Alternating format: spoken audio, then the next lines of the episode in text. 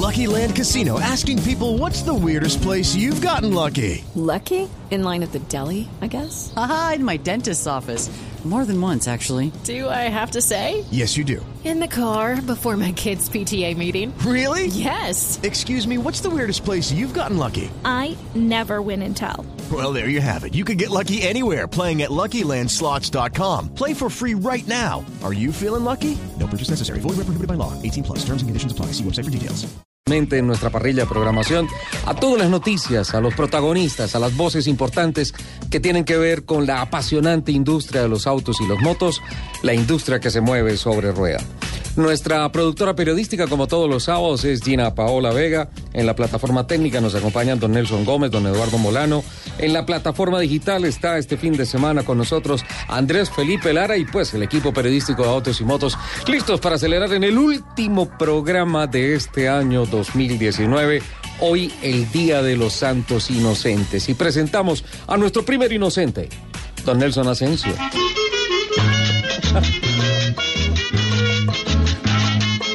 Inocente en la víspera de Año Nuevo, don Nelson.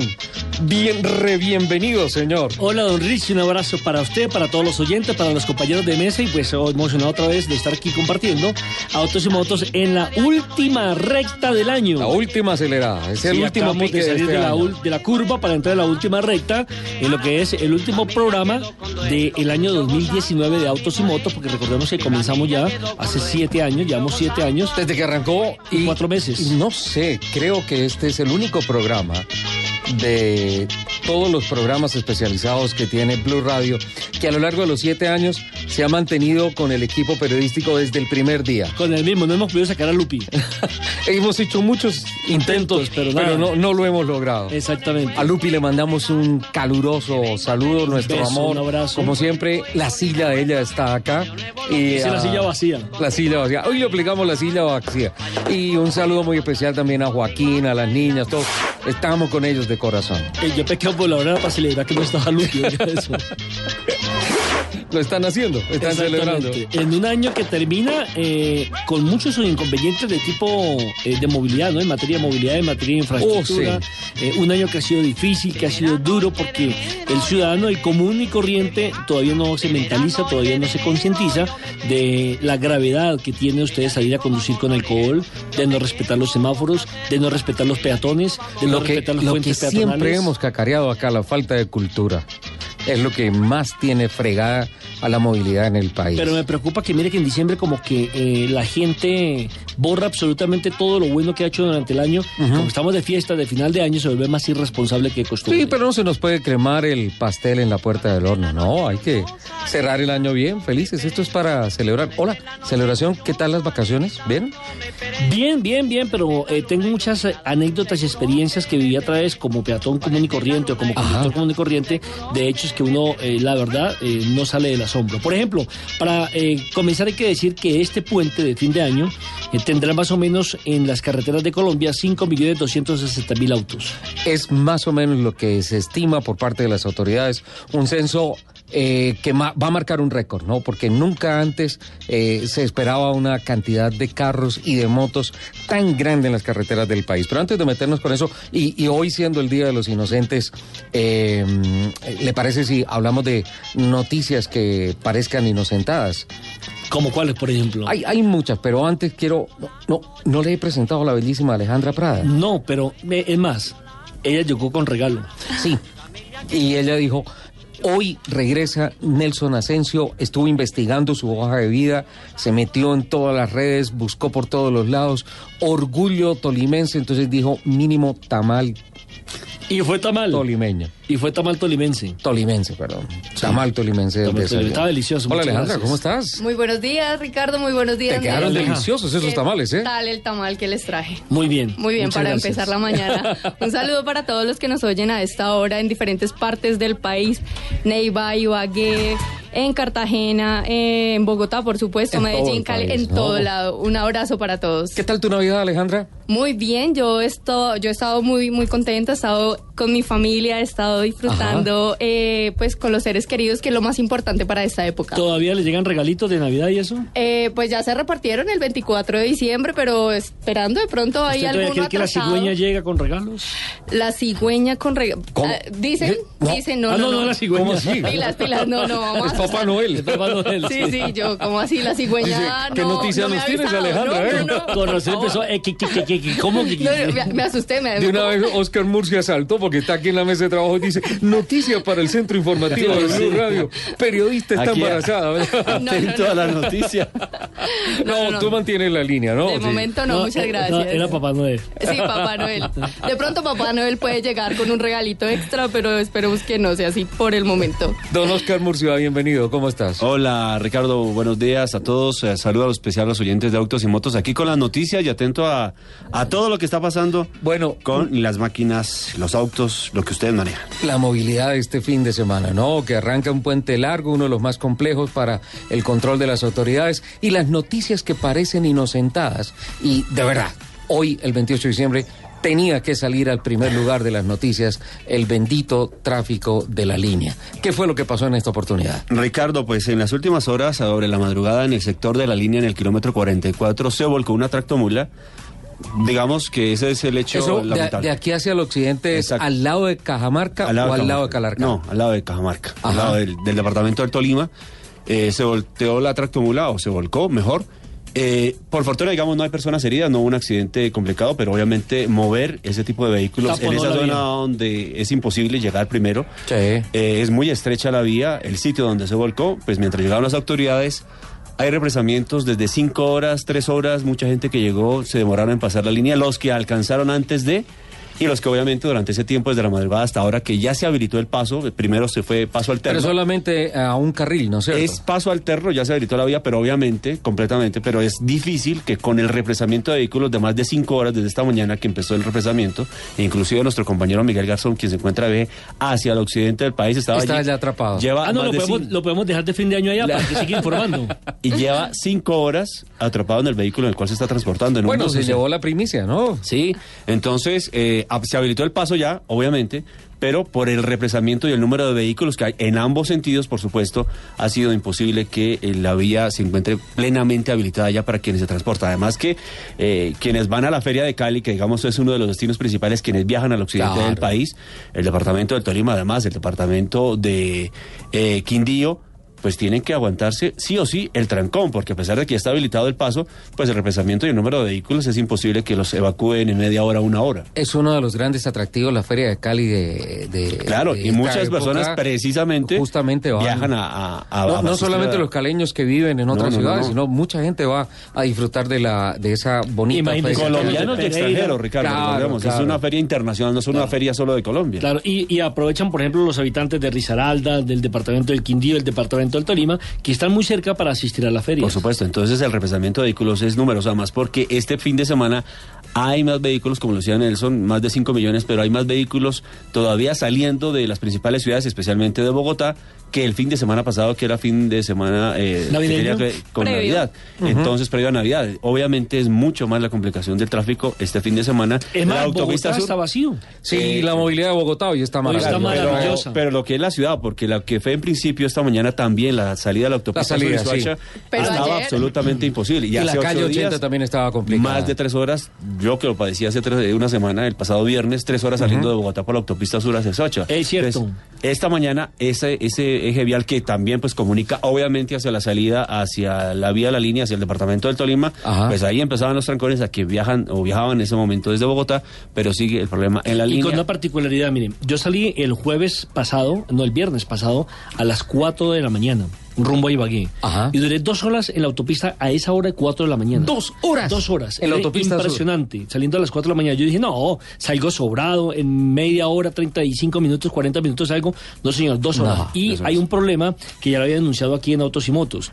Cuando usted va por la avenida Boyacá para salir a la autopista, Sí. lamentablemente quedan todos los mataderos de ese sector. Sí, Sí. sí. Todas las carnicerías. Es la zona de Venecia, ¿no? No, el sector es de Venecia. imposible. Y cómo las autoridades, Pasando, por eso, por eso me di a la tarea de tratar de investigar dónde estaba la alcaldesa que va a asumir a partir del primero de enero, porque quería proponerle ese tema. No es posible que para salir a la autopista sur, sabiendo los inconvenientes que de por años se vienen presentando allí con los trancones, eh, los carros que traen la carne eh, encuentran el parqueadero sobre la autopista. En la, en la propia vía y, En la propia y, vía. descuartizan ahí. Exactamente. eh, Es Y un no- tema de y no hay- sanidad importante que hay que revisar. Terrible. A- aparte de un, de un problema de movilidad, un problema de sanidad. Ajá. Claro. Y no hay Correcto. una sola eh, autoridad, no hay un policía, Al no hay frente. nadie que controle exactamente. Lo segundo, en ese trayecto que hice en la ciudad de Ibagué, oye, no puede seguir pasando que las tractomulas eh, que deben ir por el lado derecho de la vía, ¿cierto? No, entonces una va por el lado derecho, una va por el lado izquierdo y van hablando entre ellos y detrás la cantidad de autos esperando. Ocupan los dos carriles. esper- ocupan los dos carriles. Y le echan el carro a cualquier Sí, otro auto claro. pequeño, ¿sí? sin, sin ningún problema, ni un solo policía de tránsito. Y cuando me encontré a los agentes de tránsito, qué pena que les voy a bajar la caña, pero es la verdad, eh, resulta que están reunidos tres o cuatro de ellos hablando, pero no controlando el tráfico. Entonces, ¿en qué estamos? Ahí es donde vienen, empiezan los grandes problemas de movilidad, ¿no es y la cierto? irresponsabilidad de otra gente manejando, ¿no? Yo no Porque, sé. eh, Sí. está más de 120, doble carril de 120. Aunque también aquí hay vías donde, por ejemplo, me encontré que con, con los carteles que decía máximo 80, ¿cierto? Sí. Y a los eh, 60 metros, ni siquiera una cuadra a los 60 metros decía 60, en una recta. Entonces, uno no entendía. O sea, eh, ¿cómo van a haber dos, vías, dos, dos, dos señalizaciones, dos eh, eh, pancartas de esas eh, en menos de una cuadra con dos velocidades diferentes? Además que usted sabe... va a ser. Y, y a veces uno va en la carretera, hay una disminución por un paso en alguna población o algo así a 30 kilómetros por hora y se queda en 30. Exacto, eso le iba a decir, pero se dice el número de los kilómetros en los que usted debe tener en ese momento de velocidad del vehículo, pero no dice cuándo termina. O sea, usted Exacto. asume que... Usted se puede que quedar ahí Puede continuar con 40, esa 50 velocidad. kilómetros más A 30 en 30 kilómetros. kilómetros por hora. No sé si ustedes estén de acuerdo conmigo, don Nelson, don Oscar, doña Alejandra. Creo que las dos grandes inocentadas este año, en términos de infraestructura, son uno, la carretera al llano, dos, Sí. el túnel La Línea. Totalmente de acuerdo. De acuerdo. Esperamos Sin- que en el 2020 entreguen el túnel de la línea. Sin embargo, es que eso estaba mirando, estaba mirando los archivos periodísticos de Blue Radio y eh, el gobierno ha dicho que el gobierno se mete año. en mayo, ¿no? En mayo en el mes de mayo 2020. entrega el ah, túnel principal, que son 8.3 kilómetros. Sí, les falta, en teoría, les falta el recubrimiento de lo que es la, el túnel y algunas obras aledañas a- al ingreso al mismo. Pero siempre hemos dicho, y desde hace muchos años, el gobierno del presidente Santos, el gobierno del presidente Duque, se ent- inclusive desde el gobierno del presidente Uribe. Uribe, de Uribe se entrega en tal fecha, se entrega en tal fecha, Sí, y ahí sí. vamos ya, llevamos 12 años, más de 12 años en la posible entrega del túnel de la Bueno, línea, re- pero re- no ha sido posible. Recuerdo que el ministro de Transporte del Andrés gobierno. Andrés Uriel Gallego, eh, Que en paz descanse. convirtió el túnel de la línea en una de sus principales campañas de trabajo para lograr la conexión del Pacífico con eh, las zonas francas del centro del país. Pero no ha sido posible hasta y- ahora. y no ha sido posible. Por eso les hago una pregunta. ¿Es inocentada si hablamos de que Bogotá por fin le va a dar vía libre a la autopista Aló? Esa es Pues- una noticia que le tenía para hoy, pero por lo menos el Consejo... Pues ya la ministra de Transporte lo confirmó esta mañana en Blue. Radio. Eh, se espera que hacia el mes de mayo, junio, se haga la adjudicación de ese. ¿Usted tiene la voz de la ministra? La tenemos, sí, ya la buscamos La- con la mucho podemos, gusto. Eh, por favor. y La ministra dice hacia mediados de año se debe hacer la adjudicación, es una alianza público-privada. Perdón, de el consejo, El el quiero aclarar, el Consejo de Ministros, sí, porque es a nivel de Nacional. gobierno Nacional. nacional, Nacional. exacto. Y se habilitó el paso que será, digamos, eh, que cubrirá Bosa, Kennedy, en principio la parte sur de la ciudad que conectará con la salida hacia también esa parte sur del país. Eh, pero se la y estará, esperemos que sí, supuestamente haciéndose la adjudicación en junio del año entrante a más tardar en cinco años, según la ministra de Transporte. En cinco años. Bueno, a eso que se le empiece a poner un término me parece una cosa interesante. A mí yo no creo. Bueno, para, para cerrar esto de la línea, estaba viendo en los archivos periodísticos de Blue Radio que. en Esos archivos deben estar a blanco y negro. porque ¿Cuánto hace que empezó? Blanco y negro la cifra que lo vean, porque más allá del túnel son 31 viaductos. Sí, para es que- lograr la conexión eh, Total. la conexión total que reduciría de 48 a 30 kilómetros el trayecto entre Cajamarca y Calarcá. Obviamente viene una operación de movilidad que una vía, la tradicional que nosotros conocemos, creo que es la que queda yendo hacia Occidente y la nueva será la que viene de Occidente hacia el centro del país. Eh, se habla que ese túnel principal, y se mantiene el gobierno en eso, se va a entregar el ah, próximo mes de mayo y que consecuentemente se va a abrir eh, por trayectos la vía en la medida en que se vayan entregando. ¿Será que lo tenemos? ¿Será una inocentada? Confiemos en que sí, porque situaciones como la que viven hoy los colombianos que se desplazan a los sitios a visitar sus familias, pues están padeciendo del por qué esa obra lamentablemente todavía Otra vez, pero es increíble. El Día de los Inocentes, otra vez la línea. ¿ah? Eh, no ha pasado nada en Villavicencio con la, la carretera. No, está, eh, la vía está plenamente habilitada. Obviamente ha habido temor en los últimos días porque Por los temblores. por los temblores en el sector de mesetas ya son casi 300 los temblores que se han presentado en esa zona desde el pasado día 25. Después de que se presentó el primero, que fue muy fuerte, varias réplicas, pero digamos que hasta el momento la vía se ha comportado sin ningún inconveniente, no se ha presentado deslizamientos ni nada y se mantiene el paso habilitado plenamente los dos carriles en los dos sentidos en la vía al llano. Don Oscar, muchísimas gracias. Con Nos mucho debe gusto, Ricardo. La voz de la ministra. Sí, señor. Vale, porque gusto. interesante escucharle. O no sea, sabía i- que lo ir al habíamos. llano de verdad es una eh, aventura. Una odisea, o sea, hacer los 78 kilómetros de Bogotá a Villavicencio representa viajes de 11, 12 horas. Esto es increíble, así pero, como... pero, pero mire, eh, yo desde que era chiquito, y eso hace rato, vengo escuchando el mismo problema. con Sí, sí, claro. O sea, yo creo que ese es un problema ya de tres generaciones. Yo creo que un poquito más, ¿Sí? porque, porque yo me acuerdo de la tragedia de Quebrada Blanca, que significó una vez más de 30 muertos, un par de buses tapados por la luz de tierra, y eso fue en el 70 aproximadamente, a finales de los años 70.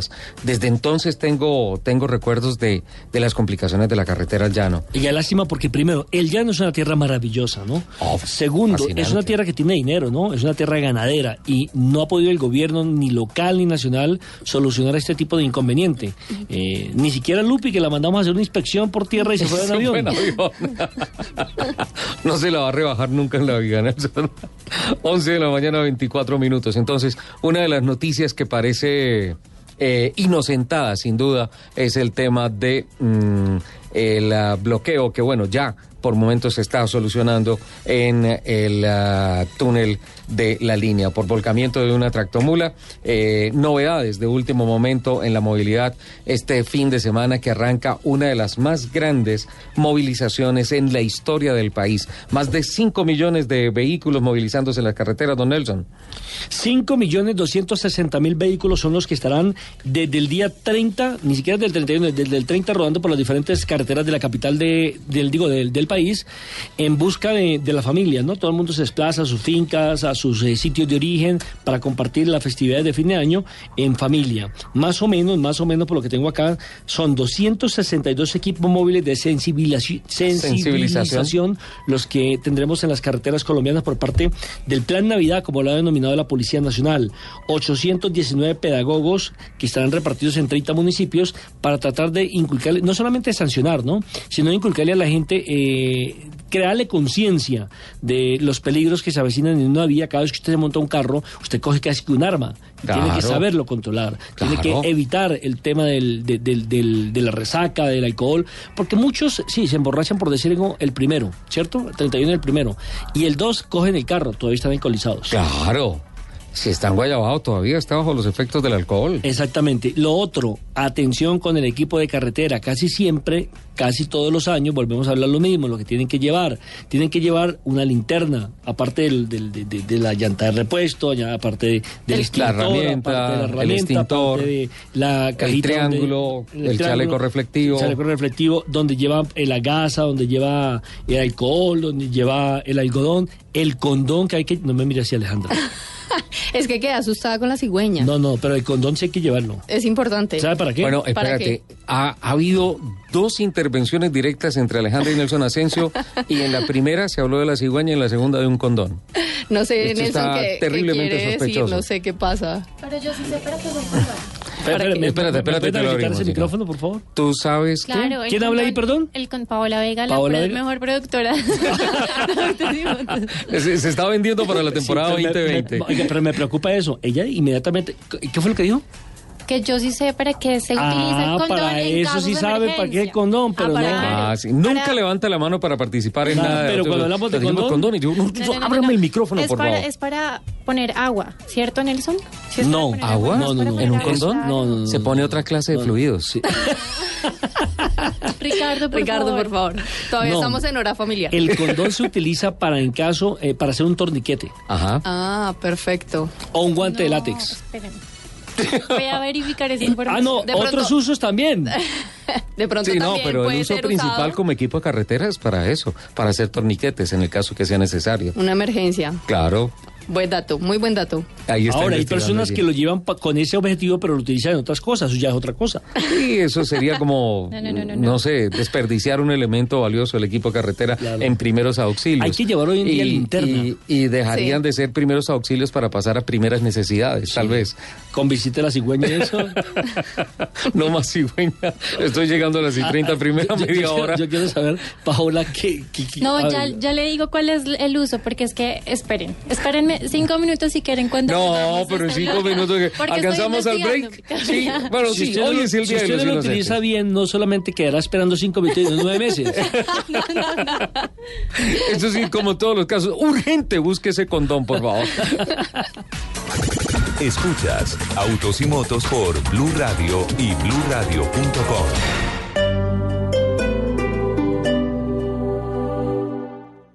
Termina el 2019, termina la década y es hora de hacer un resumen de lo que ha sucedido en el mundo de la música en estos 10 años. Ay, no, gato, pero eso está muy aburrido. Pongámosle ambiente, fiesta, fin de año.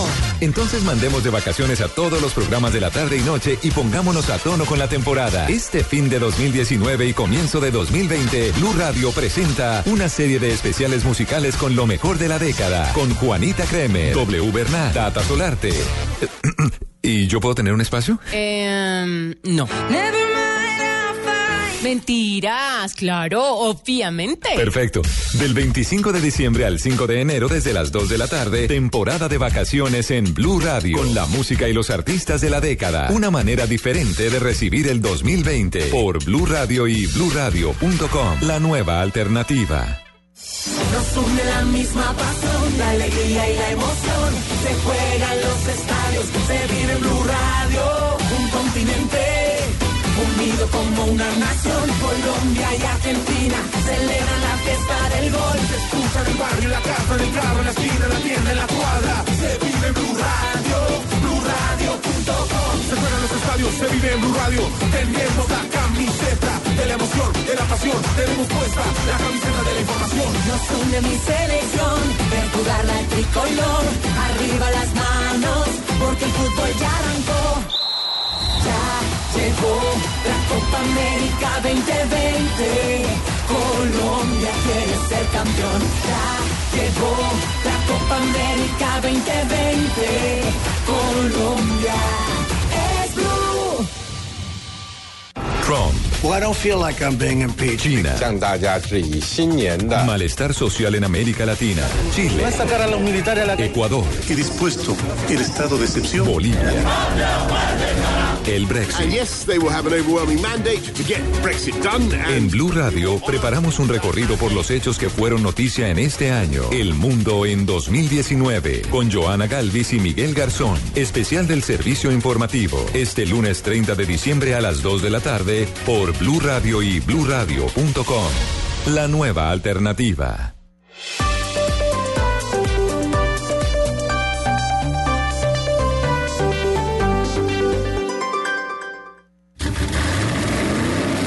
Y rugidos en autos y motos de Blue Radio. Voces y rugidos.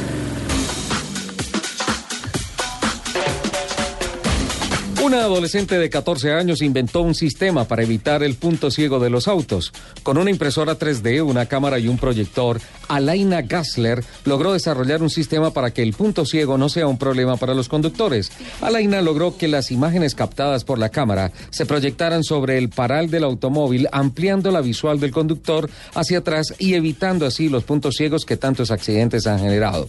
Por su creatividad, esta adolescente de Pensilvania ganó un premio de 25 mil dólares. Concluye Alaina que perfeccionará su idea y tratará de venderla a compañías automotrices como Tesla. Yeah! Automóvil FIA oficializó a Colombia como sede del Congreso 22 Americano FIA de Movilidad y Deporte, evento que tendrá lugar en la ciudad de Cartagena en agosto del 2020, con la participación de 34 países de la región y algunos expositores e invitados especiales de Europa, encabezados por el presidente de la FIA, Jan Todt, el presidente de Deportes de la FIA, Graham Stoker, y el presidente de Movilidad y Turismo de la FIA, Thierry Willenmark, así como los presidentes de los Automóvil Club de la región. El Team Chevrolet Dakar confirmó su participación en el famoso Rally Dakar, que arranca por primera vez en Arabia Saudita, teniendo como piloto al ecuatoriano Sebastián Guasamayín y como navegante a Oscar López. En la prueba que arrancará este 4 de enero y que irá hasta el 17 recorriendo más de 8.000 kilómetros, los sudamericanos tendrán en sus manos un prototipo Trailblazer, equipado con un motor V8 de 6.200 centímetros cúbicos, qué barbaridad, que tiene una potencia sobre los 350 caballos. El carro se identificará con el número 700, mejor 372 y participará en la categoría 4x4 T1.1. Sigue en crecimiento el impacto de las plataformas de comercio electrónico en la comercialización de vehículos en el país. Según datos de Tu Carro, una marca de Mercado Libre, se vienen registrando en promedio 19 millones de visitas mensuales a su portal, lo que representa un incremento del 18% frente al año anterior y 1.2 millones de contactos mensuales, lo que significa un incremento del 30% con relación a 2018. Asimismo, entre enero y noviembre de este año se presentaron más de 500 mil nuevas publicaciones de carros y motos. Esto equivale a cerca de un 30% del total de vehículos traspasados en el país en lo que va corrido del año. Finalmente, más del 90% de los consumidores que ofertan a la plataforma lo hacen por vehículos usados, lo cual es similar a otros países de la región como Argentina, que registra el 92%. Kia Motors y el grupo corporativo presentaron un nuevo sistema de evaluación del diseño de realidad virtual en la sede del diseño global conocida como Centro de Investigación y Desarrollo de Namyang, en Corea del Sur. La tecnología es parte de una inversión de 12.8 millones de dólares. A través de la implementación completa de los procesos de desarrollo virtual en las etapas de investigación, desarrollo y preproducción, Kia anticipa una reducción del 20% en los tiempos de desarrollo de los vehículos y una reducción del 15% en los costos anuales de desarrollo. El piloto colombiano Antonio Marmolejo confirmó su participación en el Rally Dakar 2020 en la categoría Side by ¿cómo es la cosa? En la categoría Side by Side. Side by Side. Su copiloto será el argentino Eduardo Blanco a bordo de un Canaan Maverick del equipo Gran Dragón. La dupla se inscribió en la clase T3 prototipos y contará con la preparación y asistencia del South Rushing. Pese a hacer su debut en el Rally Dakar, Marmolejo suma experiencia importante en pruebas de gran nivel como la Baja 1000 de California. Los invitamos a que sigan con la programación de autos y motos aquí en Blue Radio. Estás escuchando Autos y Motos por Blue Radio, la nueva alternativa. Estás escuchando Blue Radio, un país lleno de positivismo, un país que dice siempre se puede. Banco Popular. En el mundo de antes escuchabas. Amor, ¿y si nos vamos para San Andrés? Y tenías meses de planeación. Hoy escuchamos. Solo por hoy, 60% de descuento para viajar a San Andrés. Y eso no te da mucho tiempo. En un mundo que va así de rápido, necesitas una tarjeta de crédito express. Solicita la tuya y te la entregamos fácil, rápido, sin papeles y lista para usar. Para que las ofertas de viaje no se vayan volando. Banco Popular. Somos Grupo Aval, vigilado Superintendencia Financiera de Colombia. En el 2020 prepara tus ojos. Grandes cosas están por verse y todas estarán en Caracol. Carmen! Tendremos talento a otro nivel. La sacaremos del estadio. Soñaremos en grande. Qué bien se ve el 2020. En Blue Radio, el mundo automotriz continúa su recorrido en Autos y Motos. No es una, no son dos, no son tres, no son cuatro, ni cinco, seis, siete, ocho, nueve, diez. Sí, diez, sí. Este es el top 10 de Lupi en Autos y Motos. ¿Cómo extrañaba esta cortina, don Nelson? Ah, esta presentación. Uy, hace rato no la escuchaba. Hoy no está Lupi con el top 10, pero está la niña del condón, no, no, Gina no, Paola. ah, no, perdón. La niña Gina Paola con el informe del condón encontró 10 usos maravillosos de un condón en caso de emergencia Claro. sexual o emergencia No, en caso de verdad de alguna de una emergencia. emergencia. Perfecto. Miren, primer uso, y es el que yo le estaba diciendo ahorita a Nelson, Ajá. eh, sirve como un contenedor de agua. Un contenedor de agua. claro. Si no tiene un recipiente para almacenar agua, un condón nos puede salvar la vida. Ok, perfecto. Segundo, Segundo. uso, para encender fogatas. ¿Cómo así? Puede introducir eh, madera seca dentro de él, arderá rápido y por varios minutos. También puede llenarlo de agua e intentar prender fuego con los rayos solares que lo atraviesen. Por el látex, tal vez, ayuda bastante. Sí. Sirve también... ¿Tú qué opinas de la textura del látex? Las dos me resultaron No tengo, no tengo idea de qué me estás hablando, Ricardo. No tengo ni idea. Estamos hablando en casos de emergencia, si se llega a presentar un Oh, accidente, perfecto. un sismo, cosa. brava. Número tres, como guante. Por ejemplo, Como guante, si sí, en un claro. accidente, si en un accidente ¿Como un tenemos guante una herida abierta, Ajá. metemos la mano dentro del condón para sostener y hacer presión en la herida. Número Ujú. cuatro, para aislar heridas también. Ajá. Entonces uno hace una aberturita y mete, por ejemplo, si uno tiene eh, una herida en el brazo, mete el condón para proteger esa herida. Y solamente libera la parte que está encima de, de la herida, ¿sí? Sí, señor. Entonces, vamos en cuatro, ¿no es cierto? Vamos en el cuarto. Vamos para el quinto. eh, una carnada para pescar. Una carnada para pescar. Sí, será mucho más fácil pescar la cena si se coloca algo dentro del condón. Claro, un ¿de pedacito, un pedacito de, ¿De comida? de- sí, ¿Para los un pedacito de, de carne o lo que sea, comida para los peces. Un poquito de carne adentro fue que del sacaron ni suena, ni suena en el río. Beben y beben. Ujú. Ok. Sexto. Seis, para No cazar sé, ese de comida. comer no, no me convenció mucho. Seis. Para cazar comida, puedes improvisar una tira con varios condones y algunos pedazos de madera. Solo falta afinar la puntería y listo. Cazar O sea, comida. o sea, o sea, sí, como, como una cauchera. Sí, ¿Será? más o menos. Podría ser, ¿no? Sí, muy rebuscado, pero bueno. Siete. Eh, esperen que es que se me perdió aquí.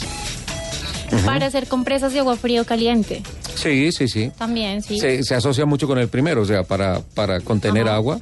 Está muy bien. Quinto, ah, perdón, ocho, para guardar aparatos electrónicos que se puedan mojar. Entonces, como celulares, aislarlos, O sea, ya no hay necesidad en estas vacaciones de comprar ese forrito que normalmente venden en la playa, sino que puedes utilizar. Es mejor comprar ese otro. Uy, pero muy forrito. boleta. Uno en la playa con, un- con el celular en un condón. Sí. Me parece muy boleta.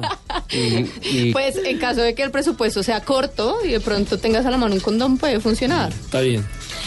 Noveno, para llenarlos de aire para oxigenar al paciente. sí, puede ser. Sí, señor. Puede ser, sí. Eso Y sí me diez. parece interesante. Para tapar fugas de gas. ¿Para tapar fugas de gas? No tengo la explicación, pero, pero Bueno. está en el top. ¿Ahogar de pronto el fuego será? O Por ahí, no sé. Bueno, el- solamente para el tema de movilidad, que fue cuando comenzamos realmente esta sana discusión, Uno. sirve... eh, Uno de los diez. un- uno de los diez, exactamente. pero, claro, es para aislar las heridas y demás, Para o para hacer un heridas, torniquete. No, pero también para tomar agua, si uno queda encerrado dentro de un carro a la hora de tener un accidente. Pero sí, pero es y que si yo no... una yo- botellita de agua, no sé. pues uno toma de la botellita, pero yo no creo que uno lleve el agua metida en un condón dentro del carro. Además, el sabor debe ser bastante desagradable, ¿no? Pienso yo. ¿De qué? Ah, no sé. El agua sé. dentro del condón. Eso sí no sé, Alejandra. Pues, o sea, si lo trasladamos a la escena de un posible accidente, pues creo que debe saber maluco, ¿no? ¿Un condón sabe feo? verdad, no tengo ni idea. Oye, No, pues, Richie. hables como con algo de autoridad, ¿no? De autoridad no. Cero ¿No? conocimiento, no tengo. de- no, para nada. Se pusieron coloradas. No, creo que estas Creo que dos niñas no se de pueden tema, declarar ¿les impedidas. ¿Se acabó el top 10? Sí. Gracias. Se acabó el top esa- 10, pero, sí, pero se en acabó el top 10. es súper importante, Ricardo. No solamente es para prevenir un embarazo o para relaciones, eh, para, para Evitar evitar, enfermedades de relaciones, eh, de relaciones sexuales, Ajá. eh, sino que también sirve para algún tipo de accidente. Enfermedades de transmisión sexual. Eso. Exacto. Correcto. Perfecto. Bueno, entonces ahí está. uno pues va a una droguería y compra una caja de condones porque va a viajar. Sí, porque hay Es que implementar el equipo de carretera, ¿no es cierto? Sí, señor. Sí, perfecto. Creo que hay unas cosas que son muy interesantes en el caso de que se presente algún accidente, como esencialmente el de- acumular agua. Mantener agua limpia y especialmente que sirva de torniquete y para aislar alguna herida. Me Y- parece que es esencial. y finalmente, para los que no tengan plata, para que echen el celular ahí, entonces, que vayan a la playa.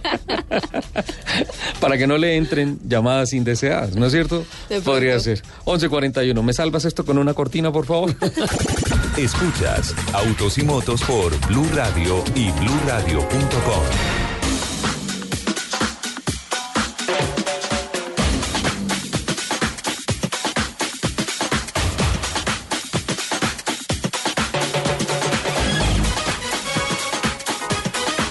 Lamentablemente no está funcionando del todo bien mi, mi teléfono celular.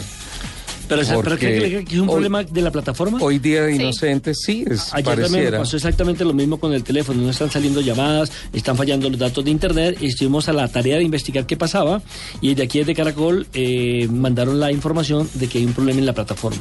Es que estaba tratando de entrar a, a Actualidad Panamericana porque hoy, Día de Inocentes, publicaron un titular que me parece muy interesante. Y es que ah, dicen que va a haber una carrera de conductores del SITP en el Autódromo Cancipá. No te creo, Ricardo. Debe ser una inocentada. Don Camilo Castañeda, Yo ¿cómo creo. estás? Buenos días. Ricardo, Alejandra, Nelson, un gusto estar acá, saludarlos y compartir en este último programa de fin de año. Bienvenido. ¿Cómo va todo? ¿Bien? Bien, bien, don Ricardo. Venía desde Zipaquirá, ¿no es cierto? Sí, señor. ¿Qué tal la movilidad al norte de Bogotá? en No, semana? realmente está súper fluido. eh, pues un poquito más de carros de lo que esperaría para el último fin eh, de año. eh, fin de semana del año, pero realmente está muy, muy, muy fluida la movilidad. Bueno, genial. Bienvenido. Noticias que le hayan parecido Eh, una inocentada, pero que han sido noticias de verdad. No, yo creo que en, en temas de movilidad hay mucho. No sé si ya hablaron de eh, el pago para la decepción de pico y placa eh, que propuso el alcalde Peñalosa, que me parece que es... Le dedicamos un capítulo importante hace ocho días a ese tema que sigue siendo escandaloso, ¿no? Porque finalmente en las redes sociales la gente sigue diciendo que pues eh, eh, la norma de pico y placa se aplicó por temas de... No, por temas medioambientales y por temas de mejorar la movilidad y no por temas de poner alguna zancadilla para que se puedan mejorar las arcas de, de la movilidad, ¿no? Así... Lo que pasa es que eso terminó convertido para mí en un negocio. Sí, Seguramente, estoy, yo también pienso estoy de igual. acuerdo. Y lo, y lo, y lo peor, le, le sumo otra aquí a nuestro invitado. El tema de las famosas cámaras salvavidas. ¡Qué risa! 70 cámaras y ya no funciona una. Sí, sí, Sí. sí, eso fue una patinada tremenda la Secretaría de Movilidad de la Y una capital. pelea grandísima con la personería sobre la autorización de qué cámaras estaban eh, habilitadas para poder mandar en efecto fotomultas. Sí, pero me parece que el error, y yo de alcalde, así quedaron solamente un mes al primero que he hecho es a Bocarejo. El secretario de El secretario, porque él era el encargado de desarrollar ese tema. Entiendo que la personera le había dicho eh, desde el mes de octubre qué pasa con los permisos, dónde están los permisos. Si él es el director de movilidad, trae unas cámaras, invierte un dinero que es bastante Amplio. eh, amplio en el tema de las cámaras y demás, que muy poco, para mí muy poco van a servir, porque en esta ciudad eh, cada vez se transita a menor velocidad y con eso no se va a evitar la cantidad de, situaciones que hay. Y resulta que no es capaz de hacer el trabajo bien hecho, échelo. Pienso, pienso una cosa, creo que eh, Bocarejo es uno de los funcionarios de la actual eh, administración distrital que sale peor librado Calificado. de este sale sí peor calificado ¿no? Además, su Creo que arrogancia, su arrogancia en creo que es lo que más ha molestado. sí en ese tema creo que eh, a pesar de que a título personal considero que la alcaldía de Enrique Peñalosa ha sido excepcional, ha sido muy buena. Creo que en el tema de movilidad, que es lo que nos compete a nosotros, se rajó. Y también estoy de acuerdo contigo. Me hubiera parecido que eh, se debió manejar con un perfil diferente la atención a la gente, a los usuarios y especialmente a los medios de comunicación por parte del secretario de movilidad. Es una reflexión que dejo ahí sobre, sobre el escritorio, ¿no? Totalmente, totalmente de acuerdo. Tenemos invitados a esta hora, don Tenemos Nelson invitado- 1146. Sí, señor, un invitado que nació en Puerto Rico, Caquetá. En Puerto Ah, sí, sí. Sí, sí, ya acá- de la isla del encanto, sí, pero sí. no, Puerto Rico, Invitado. Caquetá es una belleza. Es ingeniero electrónico y se llama Luis Alejandro Marín, especialista, atención, en lo que les voy a decir. Patinetas eléctricas que están de moda. En Albe- patinetas. Sí, don Luis Alejandro, bienvenido, ¿cómo está? Buenas tardes, Nelson. Muy bien. Gracias. Por 15 minutos alcanzamos a hacer buenas tardes. Todavía estamos en buenos días. Buenos días. Sí, qué pena. No, mentira, Luis Alejandro. Bueno, el- en Navidad, la mayoría de los chicos que me encontraron en los diferentes barrios, todos estrenando patinetas. Están de moda. En las principales calles de Colombia, todo el mundo ya con patineta. Está de moda la patineta como una alternativa de movilidad. Em, ¿Cómo está ese tema? ¿Cómo usted que es importador y aparte de importador es ensamblador de patinetas y motocicletas eléctricas? ¿Cómo va el tema en Colombia? Así es, Nelson. Pues la verdad, eh, la patineta eh, se ha consolidado como una alternativa eh, muy útil para, para desplazamiento, sobre todo para aquellas personas que hacen recorridos de última milla, es decir, sus recorridos eh, de casa a trabajo no superan los 5 o 7 kilómetros y, y- y sobre todo para aquellas vías que son muy congestionadas. Entonces la patineta y las bicicletas eléctricas son una opción eh, muy útil porque ahorra tiempo y estás ahorrando también eh, pues, economía, aparte de ayudar al medio ambiente, porque son cero emisiones.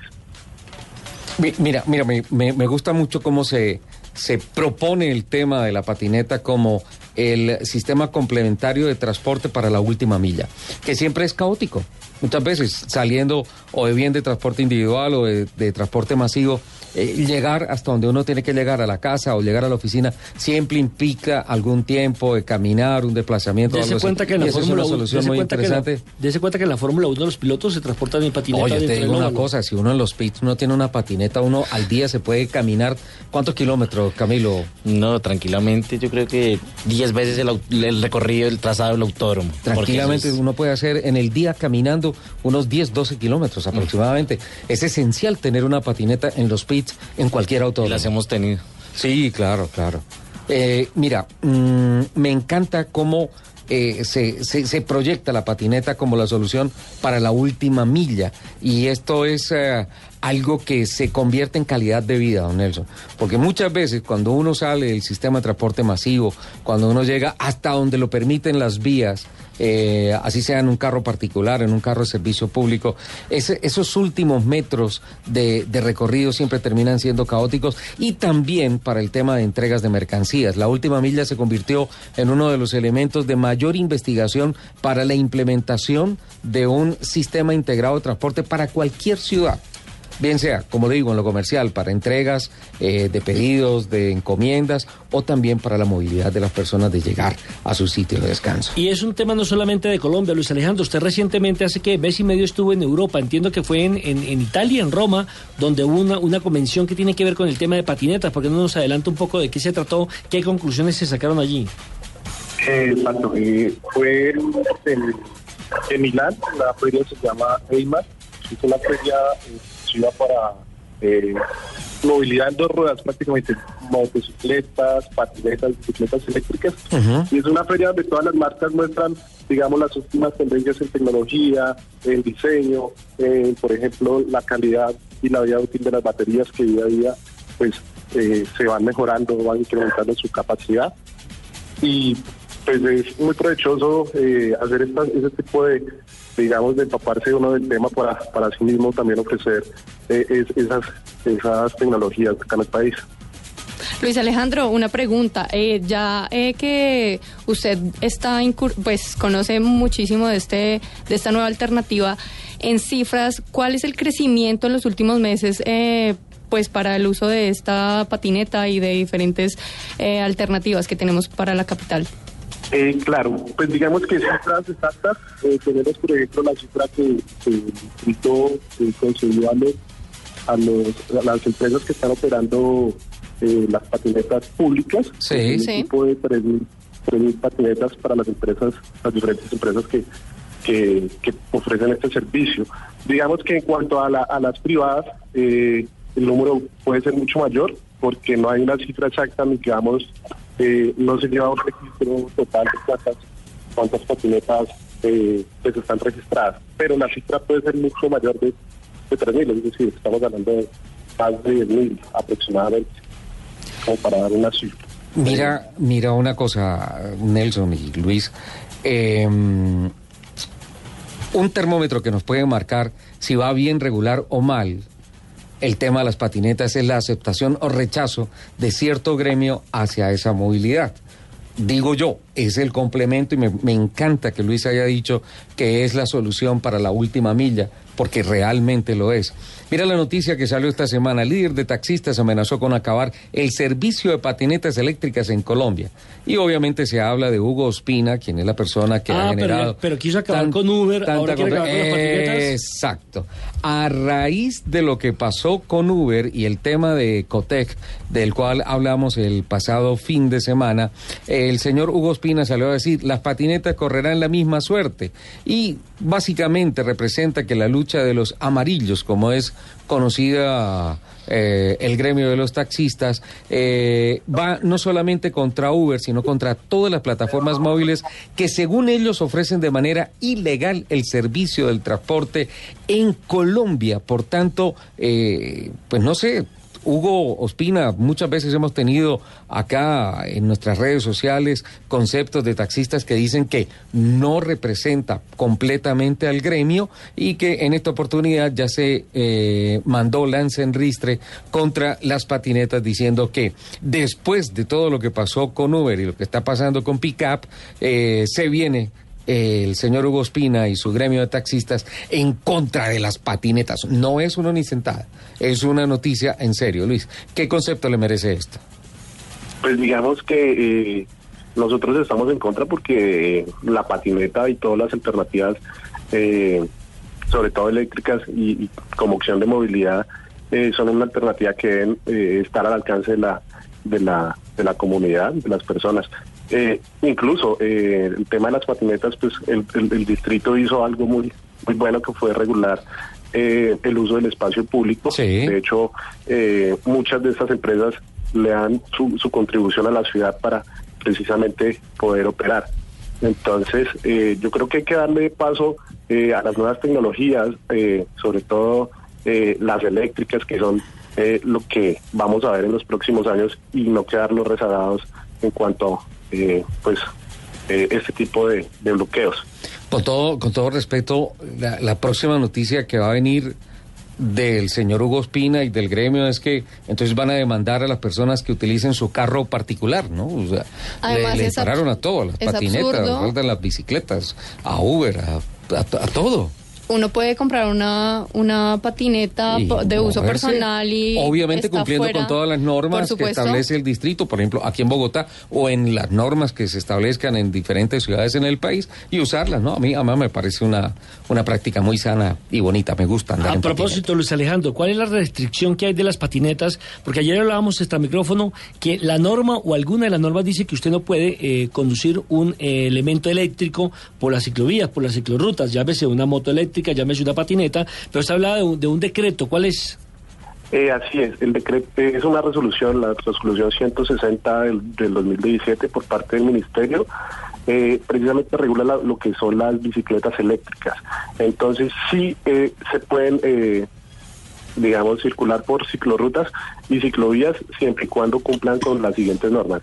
Eh, no superar los 25 kilómetros por hora eh, con su sistema de, de pedaleo asistido, es decir, que se active solamente cuando se esté pedaleando eh, no pesar más de 35 kilos eh, y eh, que su potencia nominal no sea mayor a 350 watts. Si estamos dentro de estos parámetros, podemos hacer uso eh, perfectamente toda la malla diseñada para las para las bicicletas, que son ciclorrutas, ciclovías y espacios eh, diseñados para las bicis. Ir a máximo, ir a máximo 25 kilómetros por hora, ¿no?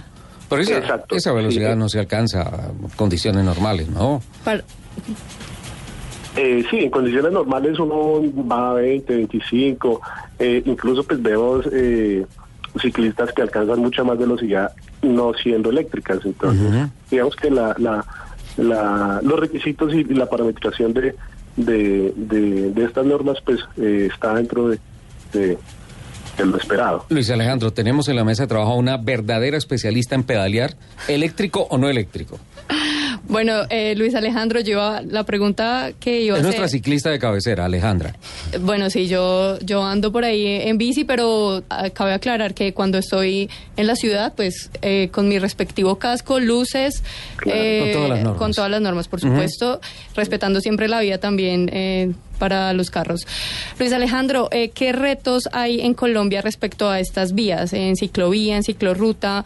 Porque pues uno nota que realmente no están en las mejores condiciones, incluso para las mismas bicicletas. No sé cómo será para las patinetas. Eh, sí, digamos que lo que siempre se ha buscado es que haya una mayor cobertura, eh, más kilómetros de ciclorruta y las que hayan pues se encuentran en, en condiciones eh, pues para poder circular de forma segura. Hay muchos kilómetros que le hace falta mantenimiento, que los hicieron y los diseñaron hace ya un tiempo, pero que no se le ha dado el, el mantenimiento y pues eh, todos sufrimos a causa de, digamos de, esta falta de mantenimiento. Entonces pues el gremio y digamos nosotros como como mm, operadores y, distribuidores pues sí hacemos un llamado a, esa parte, que, que se le haga mantenimiento, que se le haga y apoyamos pues por supuesto todas las iniciativas de, de nuevas ciclorrutas y nuevos espacios tanto para la bicicleta como para patinetas eléctricas. A mí me parece que las ciudades lo necesitan, ¿no, Nelson? Yo creo que la, movilidad se tiene que transformar y, y, y las ciudades se tienen que transformar y, y debe haber espacio para todos estos actores viales, ¿no? Me, me parece. Y dentro de, dentro de las normativas técnicas, Luis Alejandro, eh, las patinetas que se encuentran en el mercado colombiano están dentro de, dentro de, digamos que la norma para ser utilizadas en las vías públicas. Eh, no hay una norma oficial que, como en el caso de las bicicletas, que se haya expedido, Ajá. pero en el caso de Bogotá, mm, eh, el, el distrito sí, sí realizó, eh, mm, o bueno, expidió unas ciertas normas para las bicicletas, de, digo, las patinetas de uso público. ¿sí? Las privadas no tanto porque pues no hay una norma que, que impida tú en, tu predio o en un, en un sitio privado pues eh, utilizar una patineta ya sea de, eh, estoy hablando en, en caso de potencia de 350, 250 o 500 vatios, eh, no, no existe esa norma. Lo que existe es, eh, es un, eh, una norma para el uso de- del espacio público en cuanto al uso de patinetas eléctricas Luis Alejandro, en rap- Bogotá. sí, rápidamente. Eh, ¿Qué tipo de patinetas encontramos en el mercado? ¿Qué es la diferencia? Uno, y los precios, ¿entre qué precio oscila una buena patineta? Claro. Eh, bueno, en el caso de las diferencias, uno, la potencia.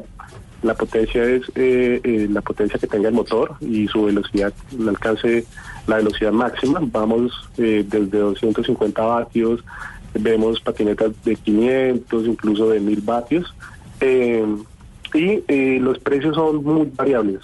Tenemos precios desde millón doscientos, e incluso menos, hasta 5 millones, 6, 6 millones, pagando pues por todo, pues, por toda esa gama de precios. Entonces es un mercado Bastante dinero, pensé que era Hay, algo hay- menos. hay patinetas desde utilitarias hasta premium. Sí. Exactamente, sí, para todos los gustos eh, y características especiales como, como su potencia, como su sistema de freno. Qué bueno, y, y en, y en su negocio no tiene contemplados unos test drive por ahí. para, Sí, claro, no, nosotros eh, a todo el mundo los invitamos a nuestro local a que haga antes de, de, de la compra su test drive. Tenemos patinetas pues, para que la gente eh, se adapte a su, a su funcionamiento. Ah, ¿Desde hace cuánto está, está dedicado a la importación de estas eh, patinetas? Eh, llevamos en el mercado seis años con, con las bicicletas eléctricas y en el caso de las patinetas ya llevamos aproximadamente dos años eh, incursionando pues, con esta opción de movilidad. Pues Luis Alejandro, mil gracias por compartirnos este sábado el último programa del año de Blue Radio de Autos y Motos. Eh, la novedad en vacaciones, la novedad de Navidad que son las patinetas, están de lujo, están de moda, hacen parte de la movilidad Y de los regalos. De los regalos de fin de año. Un abrazo y ¿va para Puerto Rico o no? Eh, vamos a ver, eh, es, es probable que sí. Mande fotos, eso es una belleza. Eso es un paraíso Muy natural. Ah, una claro recomendación, no se vaya en patineta porque no llega. Son para recorridos de última milla. No, pero en una de 6 millones yo me voy hasta allá. Felicidades, Luis Alejandro. Gracias, un abrazo. Feliz año. Sí, hasta luego. Ahí está, dos en punto. Llegó la hora de las noticias. Voces y Nosotros sonidos. sí entregamos a la hora que de es. Colombia, cumpliditos. 12.00. Ya regresamos en Autos y Motos.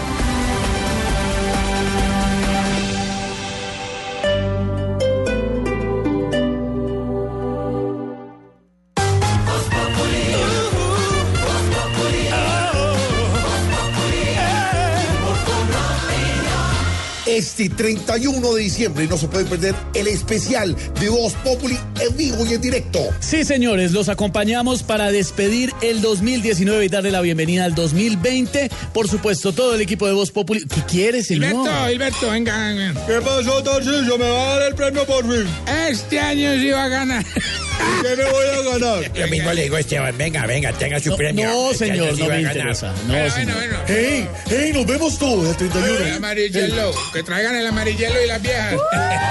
Yo traigo las viejas, papi. Eh, Podemos hacer una oración. Ay, claro que sí, Aurorita, lo que quiera. Del Padre, el Hijo, No, pero ese día, en este gran especial para despedir el 2019, Voz Populi va a estar despidiendo el año desde las 10 de la noche, este 31 de diciembre. 31 de diciembre humano.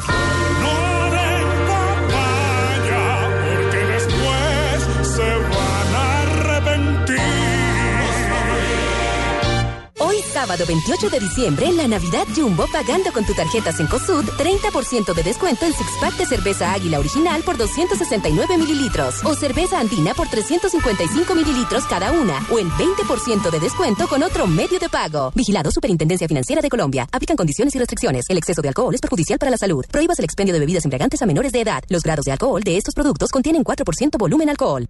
Termina el 2019, termina la década y es hora de hacer un resumen de lo que ha sucedido en el mundo de la música en estos 10 años. Ay, no, gato, pero eso está muy aburrido. Pongámosle ambiente, fiesta, fin de año. Entonces mandemos de vacaciones a todos los programas de la tarde y noche y pongámonos a tono con la temporada. Este fin de 2019 y comienzo de 2020, Blue Radio presenta una serie de especiales musicales con lo mejor de la década, con Juanita Kremer, W Bernat, Tata Solarte. ¿Y yo puedo tener un espacio? Eh, no. Mentiras, claro, obviamente. Perfecto. Del 25 de diciembre al 5 de enero desde las 2 de la tarde, temporada de vacaciones en Blue Radio. Con la música y los artistas de la década. Una manera diferente de recibir el 2020. Por Blue Radio y bluradio.com. La nueva alternativa.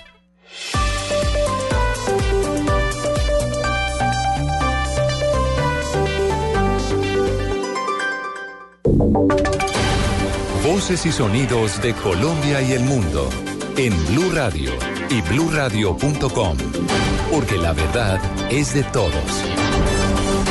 12 del día, 4 minutos. Aquí están las noticias. Mucha atención que una avioneta bimotor con seis personas a bordo se estrelló en el estado de Luisiana, en los Estados Unidos. La aeronave cayó cerca de una oficina de correos y un supermercado Walmart en la ciudad de Lafayette. Hasta el momento ustedes conocen los detalles sobre la causa o el estado de los pilotos o pasajeros. En noticias del país, una tragedia está viviendo un joven de 17 años de edad luego de perder a su pareja y a su hijo de dos días de nacido, que aún no conocía en una la avalancha del pasado 26 de diciembre en zona rural del municipio de Chaparral, en el Tolima. El enviado especial a esa zona, Medardo Morales. Blue Radio conoció la historia de Davinson Hernán Liscano, un joven de 17 años de edad que perdió a su pareja y a su hijo de dos días de nacido en la tragedia ocurrida en la vereda La Virginia del municipio de Chaparral. Afortunadamente, él se salvó ya que se encontraba trabajando en otra vereda. Pues yo me encontraba en San Jorge Alto, estaba trabajando aproximadamente dos horas. Tras enterarse de lo ocurrido, se dirigió al sitio, pero desafortunadamente su pareja y su hijo estaban desaparecidos. Yo me di cuenta hasta el 26, hasta las once y media de la mañana. Mi papá fue el que me acompañó hasta allá a mirar eso. No, terrible, yo me sentí muy mal. Por el momento no encontraba a la mujer, al, al niño ni, ni rastro, no, no saben nada. El cuerpo de la pareja no se lo han querido entregar en medicina legal, por lo que él es menor de edad. El director de Human Rights Watch, José Manuel Miguel mm, José Miguel Vivanco, criticó la salida del general Nicaso Martínez de la comandancia del ejército. Damián Landines.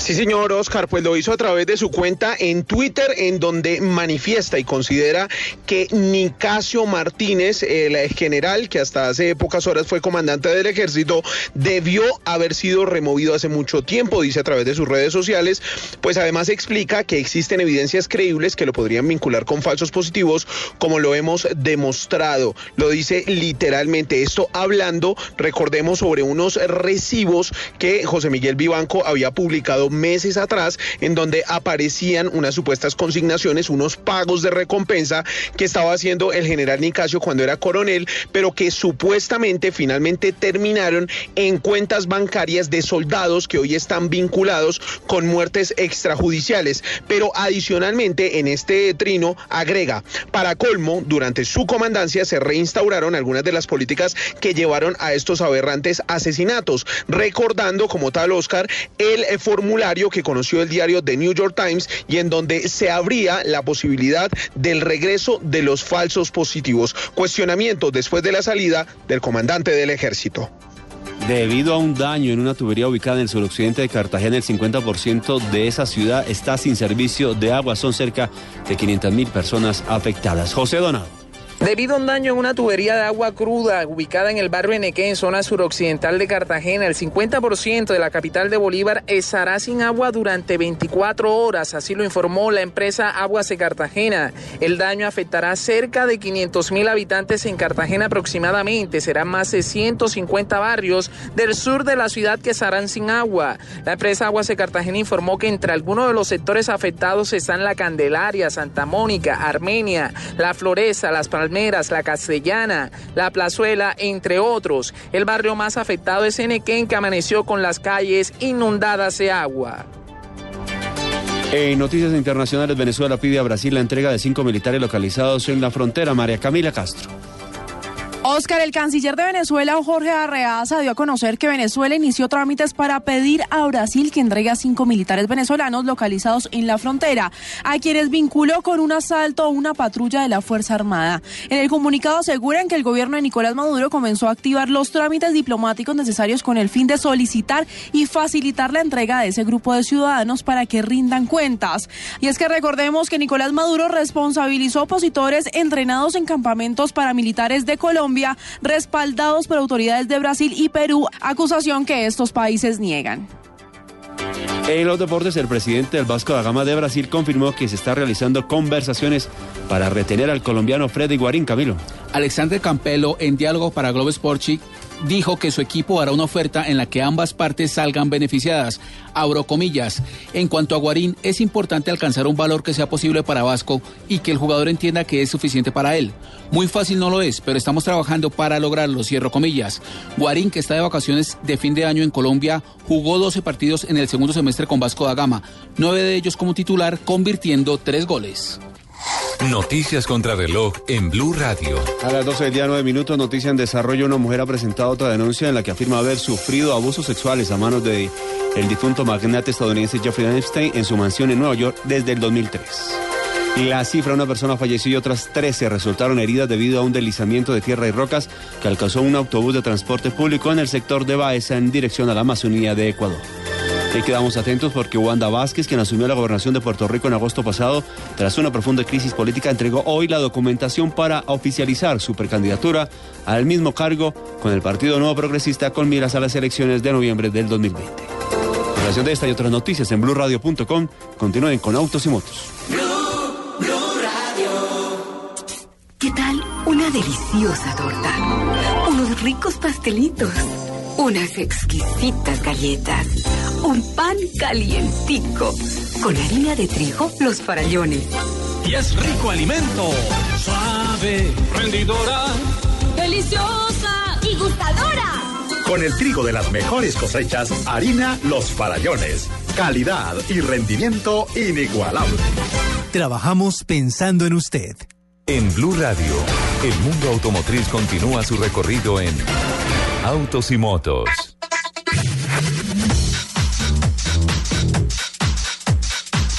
Y 12 del día, 10 minutos, arrancamos nuestra segunda hora de autos y motos. Hoy, eh, digamos que en un especial del Día de los Inocentes. ¿Algún inocentado le pasó a Camilo Castañeda este año en términos de movilidad? Eh, no, no, no, no, gracias a Dios, no. En su carro, en su bicicleta. Eh, en la bici que me la robaron. Ay, a mí me pasó Ah, lo mismo. Sí, te robaron la bici. Qué triste. Y eso es un peligro andar eh, a altas horas de la noche con una bici en Bogotá. Entonces. Bueno, una noticia que este año pareció una incentada, pero fue real, fue el anuncio de la administración distrital eh, dándole a Bogotá el título de la capital mundial de la bicicleta, bicicleta. registrando más de un millón de viajes diarios en bicicleta. Eh, pareciera que a pesar que de ese incremento, eh, diría yo que por momentos como desbordado en la cantidad de viajes, del uso de la bicicleta, eh, Bogotá como que no estuviera lista en términos de compartir el espacio público para las bicicletas y especialmente en temas de seguridad. En la mesa hay dos víctimas al respecto. Sí, yo soy una de ellas. Tristemente también me, me robaron la bicicleta. Sí, y es, y es frustrante eh, migrar a ese nuevo, a ese nuevo modelo de, de transporte como para que de la nada y a las malas te, te, te quiten la bici. Y eso es un riesgo que se corre aquí en Bogotá. Es un riesgo muy grande, ¿no es cierto? Porque pues varias veces, pues afortunadamente no fue el caso de ustedes, pero varias veces sí ha habido noticias muy tristes en las que por una bicicleta se pierde la vida. Así es, además Ricardo, eh, muchas personas también eh, toman esta opción porque, bueno, ahora con el tema del incremento salarial, pues buscan reducir costos en su día a día y pues no cuentan algunos con suerte y pues pierden su bicicleta. Eh, además, en algunas ocasiones también salen heridos, entonces es, es un tema difícil de, de tratar acá en la ciudad, el tema de seguridad eh, es bien complicado y pues eh, muchas personas lo usan porque es su única alternativa, ¿no? Claro, es una alternativa, además de ecológica, muy económica, ¿no? Correcto. Sin duda alguna. Pero si hablamos de, de otra inocentada, si hay espacio, la de el aumento de un peaje para la construcción de una vía a la cual no corresponde el, el peaje. ¿Sí saben de cuál estoy hablando? ¿De cuál está hablando? cuál? Autopista Norte. El de la autopista norte, sí. Eso en Devi Norte, ¿no es cierto? sí, una inocentada grandísima. Pero finalmente terminó siendo una inocentada porque no se ejecutó, afortunadamente. Eh, se puso el grito en el cielo, porque además hay que tener en cuenta una cosa. Esa es la vía por la que transitan los pobladores de Zipaquirá, de Cajicá, de Toda Chía, Sabana Norte. en Sabana Norte que vienen a trabajar a Bogotá. Entonces, doble peaje para venir y devolverse todos los días, eso es una, una cuenta que no le da por, por ningún lado. Nelson, le propongo un ejercicio. A ver, señor.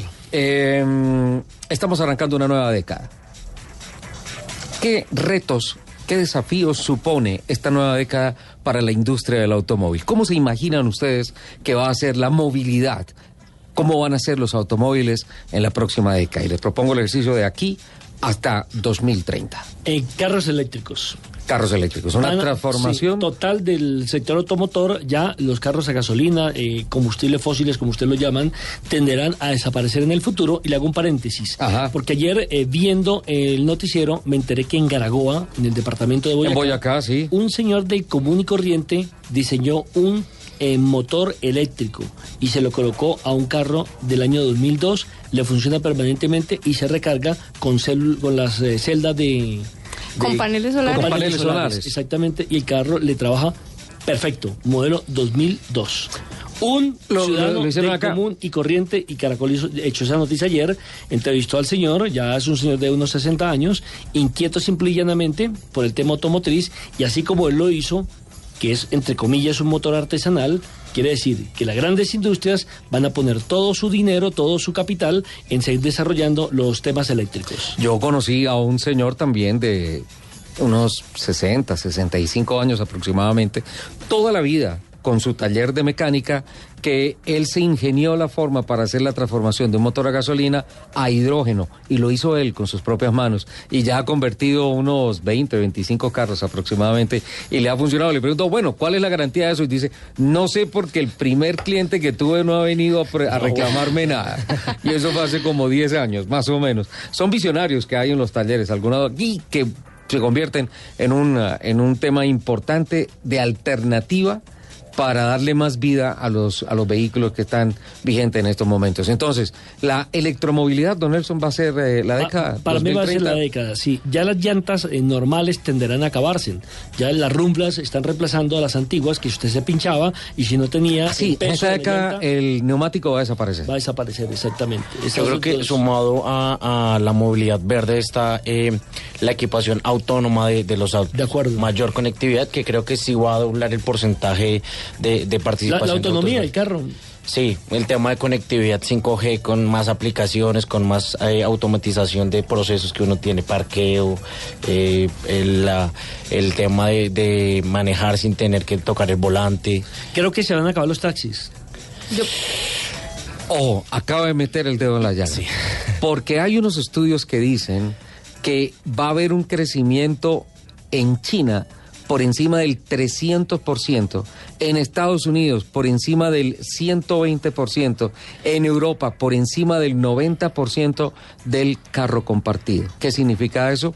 Que va a haber bueno, no sé si don Hugo Espina nos está escuchando y se ponga bravo por esto, pero va a haber definitivamente una contrapropuesta de los millennials, que son los que están decididos a compartir beneficios a través de un automóvil. Por tanto, la venta de carros en cuanto a volumen podría caer eh, porque ya no van a ser dos personas comprando dos carros, sino dos o tres personas comprando un carro y estableciendo unos horarios de uso. El carro compartido yo creo que va a ser una de las grandes ser- culturas de la próxima Como el carro va a ser autónomo, entonces supongamos que sacamos un carro para Alejandra, para Ricardo, para Nelson, supongamos. Entonces, simple y llanamente, tenemos que estar aquí a hacer el programa a las 11 de la mañana. El carro me dirá por dónde es la ruta más corta para ir eh, a pasar a recoger a Alejandra, pasan a recoger a Ricardo, pasan a recoger a Nelson y nos trae aquí a la hora de hacer el programa. Sin necesidad de tener un conductor, sin que Alejandra maneje, sin que Ricardo maneje, sin que Nelson maneje, simplemente su propia autonomía le va a permitir que diseñe un programa de trazado, un, un trazado de un recorrido y que lleguemos a la hora puntual. Sí, también Nelson, Ricardo, yo creo que la infraestructura de los puntos de recarga... Pero, perdón, ¿me permites un momentico claro antes, sí. antes de ir a eso? Porque eh, el carro, el ejercicio que usted propone es absolutamente lógico para la próxima década. Pero además, mientras nosotros estamos haciendo aquí el programa, si está enganchado a una plataforma de uso como Uber No, está, o esta, Cabify, esta hora puede estar llevando a Jerónimo a, Exacto. a montar a caballo. a, a clase de equitación o a una clase de karts o a dar un paseo o atendiendo una llamada de alguien que necesita el carro y autónomamente el carro va O su hace la señora que tarea. aprovecha que usted está trabajando para coger su tarjeta de crédito y ir a hacer. Eso ya me pareció ciencia ficción. no, es real. es real, sucede. ya pasa, ya pasa. ya sucede sin el carro autónomo. Eh, pero mientras tanto el carro podría cumplir con esas funciones, eh, producir algo de dinero para ti y estaría dispuesto aquí a la una de la tarde cuando terminamos el programa para hacer la misma ruta o ahí nos dejan la casa. Eso es, eso es un uso racional del automóvil y es un uso inteligente de la economía, un movimiento inteligente de la economía. Alejandra, te interrumpí, pero ahora sí continúa con la infraestructura de las electrolineras. Sí, exactamente. Eh, yo decía que estos puntos de recarga eh, tendrán que atender más eh, la demanda que me imagino se va a incrementar en los próximos años por también el, el uso de estos nuevos vehículos. Tiene que haber una transformación de las ciudades y de la movilidad en la próxima década. Hay un tema, me da la impresión que la próxima década va a ser la de la despedida de los viajes tradicionales. Hoy en día en los comerciales eh, eh, disfruta la costa caribe y uno dice, uh, me voy por la ruta del sol y llego hasta Huachica, ahí duermo y eh, de ahí hago el segundo día hasta el Rodadero, Santa Marta o Barranquilla, Cartagena y luego me voy para La Guajira. Entonces eso pareciera que por la transformación tecnológica ya va a desaparecer ese tema. Uno por el tema de la conducción autónoma y dos por el tema de eh, la saturación de los vehículos en las calles y en las carreteras. Por tanto, estos comerciales van a desaparecer para dar paso e impulsar el turismo en los autos voladores. Básicamente va a haber una transformación importante en el tema de cómo tú puedes aprovechar mucho más el tiempo, exponerte menos a accidentes, arriesgar menos la vida tuya y de los tripulantes de tu automóvil para menos. emprender, exacto, estresarse menos, mejor calidad de vida y voy al punto que comentaba anteriormente Camilo y es que esa nueva experiencia de viajes que va a dispararse en la próxima década mata la que hoy en día conocemos ofreciendo además la interconexión, la o, sea, o sea que según eso usted se acaba el paseo. El paseo no se transforma. Porque nosotros somos nómadas, no paramos. Y cada vez la movilidad nos da más posibilidades de ir más lejos, más cerca y más económicamente. Hoy en día es mucho más accesible. O sea, vuelo García, escuche por ejemplo lo que está diciendo Ricardo, porque la película del paseo se acaba. se transforma. Se transforma. Se transforma y, y no vamos a parar de pasear. Y por el contrario, esta- estas nuevas tecnologías le van a permitir a adultos mayores con algunas ah, complicaciones de movilidad, algo así, tener la posibilidad de moverse, tener la posibilidad de disfrutar de viajes, de ir a diferentes zonas. Esa va a ser una transformación que de pronto en Latinoamérica, de pronto en África se va a demorar un poco, pero creo que esta década que estamos empezando, el 2020, nos va a catapultar hacia eso. En eso creo que los eh, americanos, los estadounidenses nos llevan una gran ventaja. Larga. Y son los primeros que van a poner en funcionamiento este tipo de movilidad.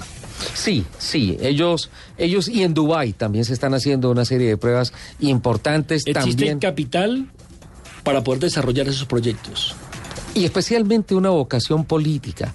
Ahí sí está la vocación política, Tesla eh, la plata aparece por todos todo los lados. Ese tipo de gente que le gusta. Elon. Musk es una de las personas abanderadas en este tema. Yo creo que en esta, eca- en esta década que está arrancando, el incomprendido hasta ahora Elon Musk se convertirá en una de las grandes leyendas de la movilidad y de la transformación, obviamente. A propósito de lo que decían de, de la energía solar, de la recarga, creo que por ahí para voces y rugido lo vamos a tener un poco más adelante. Eh, se ha creado un garaje especial para la camioneta Tesla eléctrica eh, que tiene el techo se puede poner en cualquier parte y tiene el techo con paneles solares y tú simplemente llegas, parqueas la camioneta, la dejas ahí, te vas a dormir, el otro día regresas y está cargada, sin necesidad de conectarte a la red de energía eléctrica de tu casa. Son soluciones que ya son reales, ¿no? todos. Sí, sí, sí, sin duda alguna. Bueno, Ricardo, yo también creo que la seguridad va a ser eh, algo infaltable en esta maduración del automovilismo en los ¿En la próximos próxima década? Sí, por supuesto. Pienso que ¿En qué términos?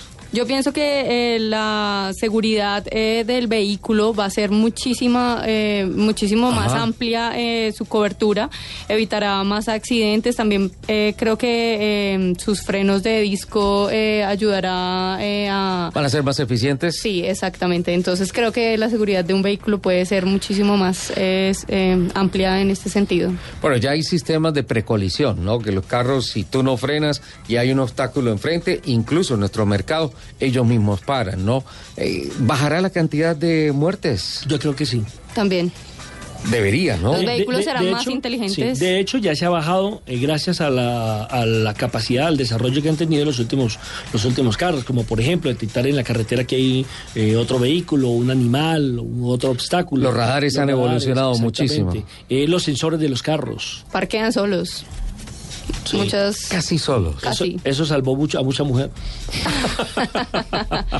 De morir a manos del marido. no, mentiras, borro el comentario. Ya, tranquila, No, Alejandro. no, pero usted se ría, por ejemplo, eh, con alguien hicimos el ejercicio esta semana, que es increíble que hay algunos deportistas que desarrollan tanto su vocación, su talento, para desarrollarlo en una pista, en un campo de juego, pero que son torpes en otras cosas, ¿no? Por ejemplo, Messi. Messi eh, tiene una particularidad y un desarrollo excepcional para manejar la pelota, pero le cuesta, por ejemplo, amarrarse los zapatos. Sí. El caso de Juan Pablo Montoya, acelerando es un monstruo, pero no sabe parquear. Le cuesta. Le cuesta. ¿Quién lo creyera? ¿Verdad? Y él, y él lo ha reconocido. Sí. Él lo ha reconocido. Eh, mm, uno de los temas graves que se perfilan para la próxima década es que un poco más del 70% de la población del planeta va a estar concentrada en las ciudades. Entonces el tema de los trancones de Bogotá, que hoy en día lamentablemente nos ponen en el podio de las ciudades más complicadas del mundo en movilidad, se va a convertir en un problema como que generalizado.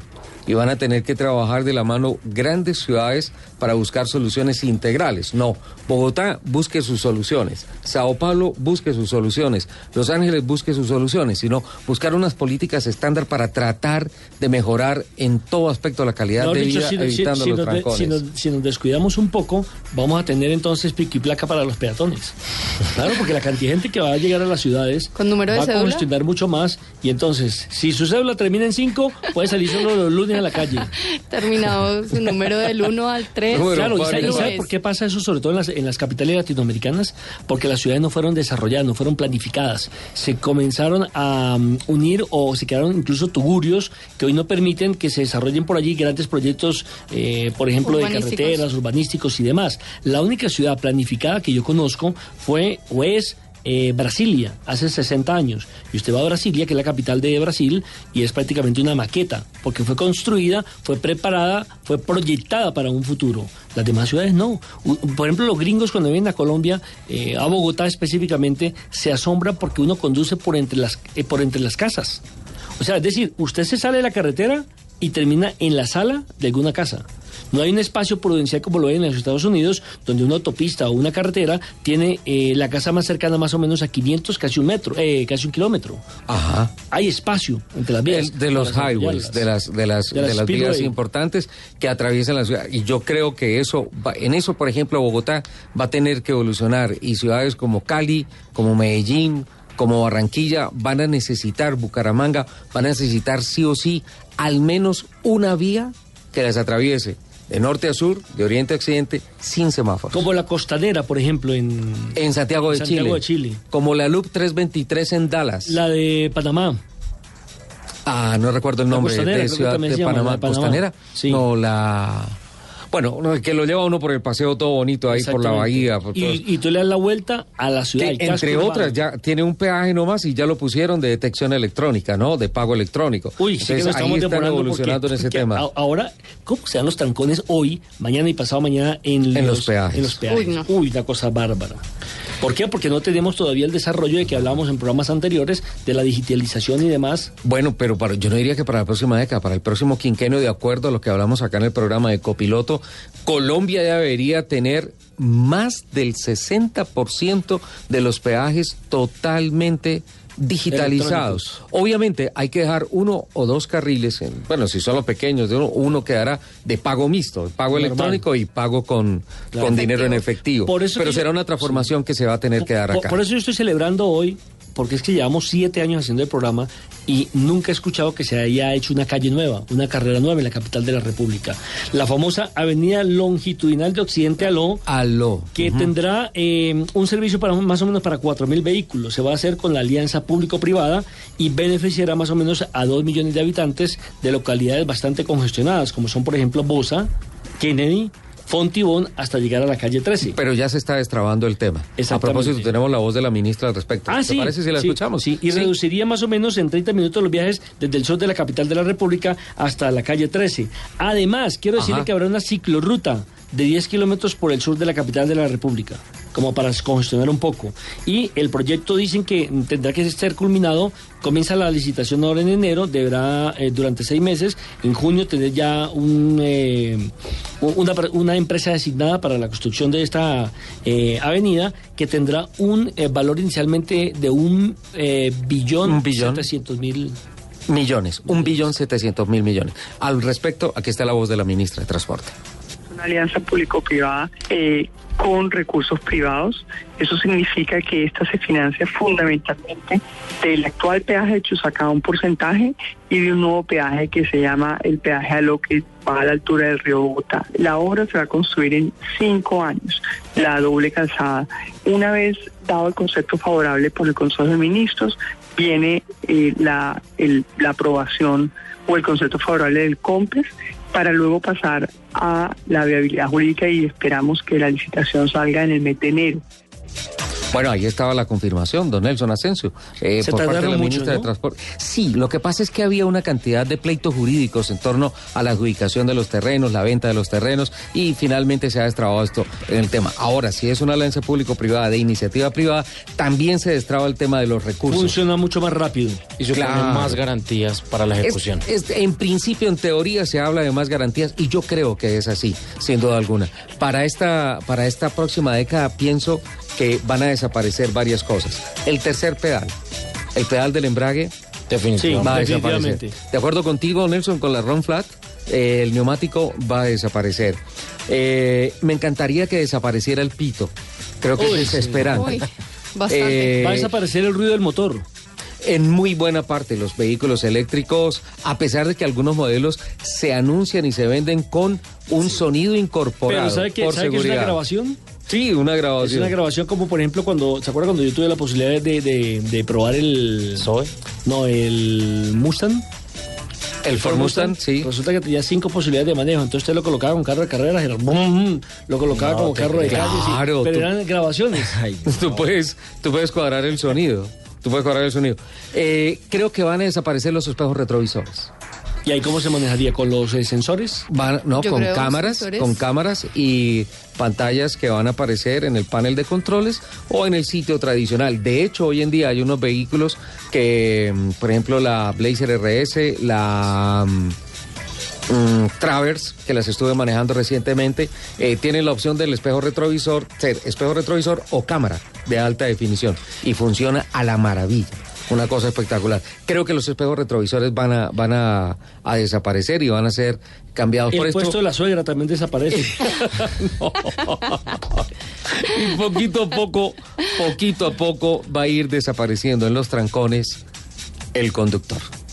Eso nos va a dar Ricardo. la próxima década. Señora. El, el espacio interior con todas estas eh, con estas reducciones en el vehículo también va a permitir que el espacio sea muchísimo más amplio Ajá. porque pues permitirá la comodidad de los pasajeros incluso eh, podrán relajarse y hasta descansar en su mismo vehículo creo que eso permitirá la Hasta reducción dormir. Correcto la reducción de, del- de algunas piezas De de, la los próxima vehículos década va a ser así. Ahora creo que hay un tema del que no hemos hablado y es que con esta migración, con esta masiva migración, eh, el reto para el transporte público va a ser inmenso y sobre todo se- y sobre todo en ciudades como acá en Bogotá, que tampoco se tiene planeado ni pensado un real, una real articulación de, ma- de sistemas de transporte público para toda la Claro, y es que yo creo que en la próxima década no va a desaparecer el deseo de todas las personas de su transporte individual. Yo creo que es una aspiración. Va a desaparecer el 7 de agosto. En buena parte se va a transformar. Se va a transformar porque eh, sí va a ser necesario que, que las marcas automotrices sigan teniendo algunas dependencias y aquí particularmente se va a demorar el tema porque los cambios en Latinoamérica, insisto, son bastante lentos. Son las 12.32, nos vamos con voces y rugidos. Por favor, a las 12 y 32, incluso ya 12 y 33. Vamos. Ya regresamos en Autos y Motos.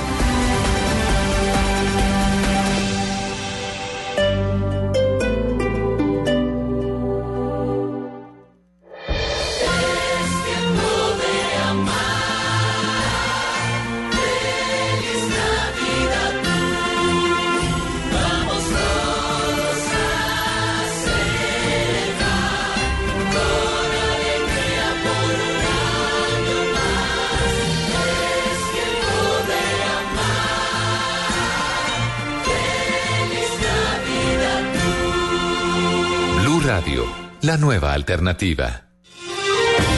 El Teatro Mayor Julio Mario Santo Domingo presenta el fascinante espectáculo Viaje por la milenaria danza china, 23 y 24 de enero de 2020. Compre ya sus entradas a través de primera fila o en taquillas del teatro. Alma en Movimiento, temporada de danza. Apoya a Bancolombia y Caracol Televisión. Invita a Blue Radio y Alcaldía de Bogotá. Más información www.teatromayor.org. Código PULEB XV572.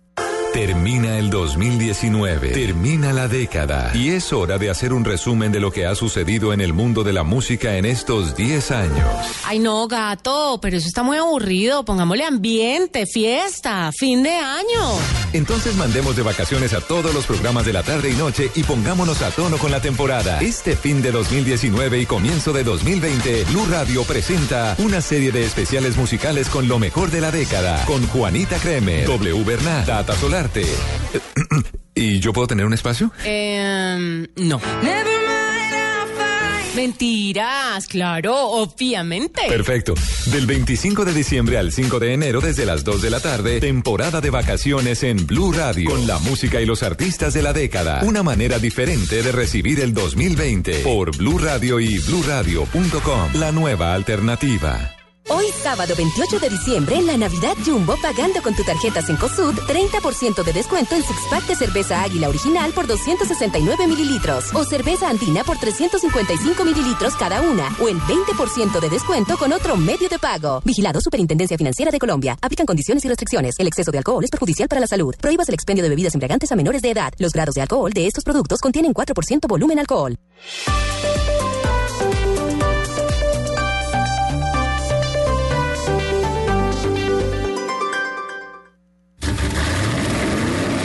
Y rugidos en autos y motos de Blue Radio. Voces y rugidos.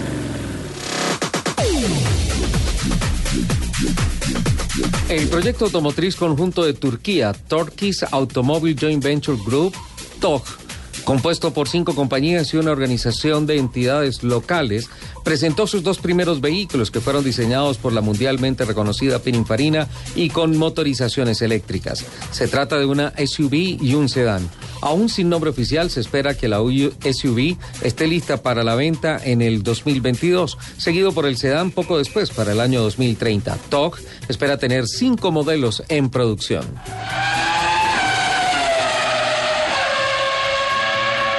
Honda se encuentra de celebración, pues su división de motocicletas alcanzó la marca de 400 millones de unidades fabricadas a nivel mundial desde su inicio de operaciones hace 70 años. La división de motos de Honda tiene 35 plantas en 25 países. Su primera planta de producción de motos fuera de Japón fue en Bélgica en 1963, poco antes de alcanzar sus, primeros, sus primeras 10 millones de unidades en 1968. Tuvieron que pasar 48 años para que en 1997 se alcanzaran los 100 millones, pero tan solo otros 11 años más para llegar hasta los 200 millones de motos a nivel mundial. Ha sido tal el impacto de la camioneta Cybertruck de Tesla que la firma Lars Bureau, impresionada por la tecnología y el volumen del auto, diseñó un garaje especial que ha llamado el Seat Bunker. Se trata ni más ni menos de un búnker de tecnología con un área interna de 167 metros que puede ser instalada en cualquier parte, incluso en la Luna. El techo consta de paneles solares que la hacen autosostenible, que permite la recarga de la camioneta de Tesla. Aunque se conocen planos del diseño, no se ha hablado de precios. La marca china MG hace historia en materia de seguridad al sacar la máxima calificación que otorga la Euro NCAP con dos de sus camionetas, una de ellas eléctrica, convirtiéndose en la primera firma de ese origen que obtiene al mismo tiempo cinco estrellas en ambos vehículos. Las camionetas que lograron esta honrosa distinción fueron la MG ZS en su variante eléctrica y la MG HS. La primera obtuvo un puntaje del 90% en protección de adultos, 85% en protección a niños, 64% en protección a peatones y 70% en ayudas de conducción, mientras que la HS logró 92% en protección de adultos, 81% en protección a niños, 64% en protección a peatones y 76% en ayudas de conducción. Después de varios años de prueba, en China tienen lista una alternativa tecnológica e inteligente para mejorar el transporte de miles de personas en la ciudad y que no requiere una gran intervención en la infraestructura urbana. Se trata de un tren ligero que no necesita conductor ni tampoco rieles. Este tren se llama ART y ya está en funcionamiento en la ciudad de China de Jibin. Lo más interesante de que es que este eh, este tren también es eléctrico, se desliza a través de un riel virtual que se, que se traza con una pintura especial sobre una capa de asfalto tradicional. Puede transportar a más de 300 personas por tren y alcanzar velocidades hasta de 70 kilómetros por hora. Y a propósito de la Navidad, la firma norteamericana potenciadora de autos de lujo y deportivos, Genesis, quiso quedarse con el privilegio de contar con el árbol de Navidad más rápido del mundo. Para lograrlo modificó una camioneta Jeep hasta llevarla a los mil caballos de potencia y luego le instaló un árbol de Navidad en el techo. La prueba se hizo en una carretera de Uvalde, en Texas, y con el piloto Spencer Gresvin en el volante, el carro con el árbol en el techo alcanzó 291 kilómetros por hora. De dicha prueba, Genesis publicó un video que termina con la fotografía de todo el personal de la fábrica deseando una feliz Navidad. Los invitamos a que sigan con la programación de Autos y Motos aquí En En Blue Blue Radio. Estás escuchando Autos y Motos por Blue Radio, la nueva alternativa. Estás escuchando Blue Radio, un país lleno de positivismo, un país que dice siempre se puede. Banco Popular. Soy Marta Vélez y cuando dicen que el palo no está para cucharas, yo veo que con él puedo hacer un juguete, una mesa y hasta una bicicleta. Siempre se puede cambiar, trabajando día a día, eso es pensar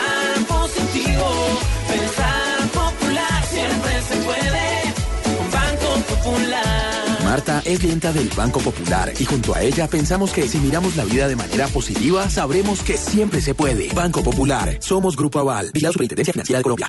Todos tenemos un reto, algo que nos impulsa, eso que nos hace levantar de la cama todos los días, un sueño que nos lleva al límite y nada más importa. No importa el dolor, ni la frustración, no importa el tiempo. Un reto que es a la vez nuestro combustible y nuestra obsesión. Porque nada se consigue de la noche a la mañana. Este es mi reto. ¿Cuál es el tuyo? Pasta Sonia, sabor y energía que te hacen mejor. Trabajamos pensando en usted. En Blue Radio, el mundo automotriz continúa su recorrido en Autos y Motos. Bueno, esta sí que es una inocentada. Estaba revisando el libreto, la noticia que nos presentó Alejandra, con relación al tren autónomo ART. Y digo que es una inocentada porque después de 70 años Bogotá toma la decisión de tener un metro y resulta que los chinos dicen que ya no se necesita rieles, que ya no se necesita infraestructura, que ni por arriba y ni nosotros por abajo, vamos a que a empezar a rieles. que no se necesita conductor, que es de conducción autónoma y todo esto. ¿ah? Apenas vamos a 300 empezar. personas puede cargar cada tren Cada tren puede cargar 300 y personas. anda por las vías comunes y corrientes. Y nosotros apenas vamos a empezar. Es autónomo. Se guía por una rayita pintada en el piso. Y no, no, eso sí es una inocentada. O sea, si, si nos hemos tardado casi 100 años para tener un tren normal, Imagínate. imagínense entonces con ese nuevo desarrollado. Pero los chinos sí que van adelante en este tema, en este tema de los trenes. Por eso como que da un sentimiento de confianza la contratación que se hizo en Bogotá para eh, la realización de la primera línea del metro de Bogotá. eh, porque además de esto también ya hicieron las pruebas y anuncian que en menos de dos años va a estar en funcionamiento un tren hiper rápido más rápido que un avión, va a más de 700 kilómetros por hora por levitación, hecha también por los, por los chinos, ¿eh? Claro, y pero, no pero- es pero- pero inocentada. no es el mismo, no es el mismo que estaba también desarrollando Tesla. Eh, Contra el- contra no, la velocidad eh. Tesla estaba hablando por, del Hyperloop, que es adentro de un túnel. Adentro de un túnel. Claro, ese. Que adentro del túnel va levitando. Pero este que ya anunciaron los chinos no necesita túnel. Ah, qué chinos, ¿ah? Ca- casi que levita. Sí, sí, no, es, es por levitación. Exacto, Wow. es por levitación. Don Nelson Asensio, ¿es cierto o es inocentada que le bajan el precio al SOAT a partir de enero del próximo año? Pues ¿cómo le parece que es la noticia más positiva del año en términos de movilidad? Porque todo sube eh, en el mes de diciembre, en el mes de enero, pues el sueldo mínimo que ha aprobado el gobierno tampoco alcanza. Siempre se ha dicho que es sobre el 6% para esta temporada eh, y eso la verdad no alcanza para nada. Pues bien, el seguro obligatorio de accidentes de tránsito famoso SOAT tendrá una reducción en el costo para el año 2020, para el 2020 del 4.89% para las 36 categorías del parque automotor. La Superintendencia Financiera dio a conocer esa noticia. Eh, recordemos que mm, el salario mínimo quedó en 877.803 pesos y a partir de eso es que se eh, da eh, el incremento del SOAD. Y todo porque tuvieron en cuenta que, atención, 7.817.423 pólizas se tuvieron que pagar eh, por accidentes y demás. Que equivalían a 1.98 billones. 1.98 en primas. En primas, sí.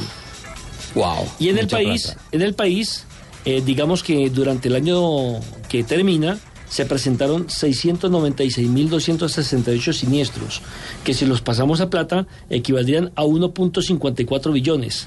Entonces por eso sobraron casi cuarenta y pico mil millones de billones de millones de pesos. Millones de pesos. Lo que quiere decir entonces que van a tratar de favorecer el bolsillo de los colombianos. Ya Primero, para no. la aplicación de los gastos médicos, ¿no? Al SOAT. Segundo, gastos quirúrgicos, farmacéuticos, hospitalarios, eh, incapacidad permanente, algo así como 800 salarios, mi- sa- 800 salarios mínimos, Mínimos diarios, legales. Es decir, que para el 2020 bajan por eh, menor número de accidentes de tránsito, entiendo. Para la cotización, eso, es, eso es como un premio por portarse bien. Más o menos entiendo. Sí. Qué bueno, qué ¿Por bueno. qué? Porque hubo menos accidentes reportados. Uno. Dos, eh, en el ahorro en el 2020, por ejemplo, para vehículos que tienen entre 1.500 y 2.500 centímetros cúbicos, pagan apenas el 9.31% de ese salario mínimo eh, Legal vigente. legal vigente. En 2020 pagará 8.55 salarios mínimos Legales vigentes. legales vigentes. Es decir, bueno. eh, para no confundir a la gente con tanta terminología, hay que decir, la gente se portó bien, Sí. hubo menos accidentes que en el 2018 y por eso entonces eh, la superintendencia financiera dio la gran noticia de bajarle el precio costo al, eh, al seguro. Pero eso ya es oficial.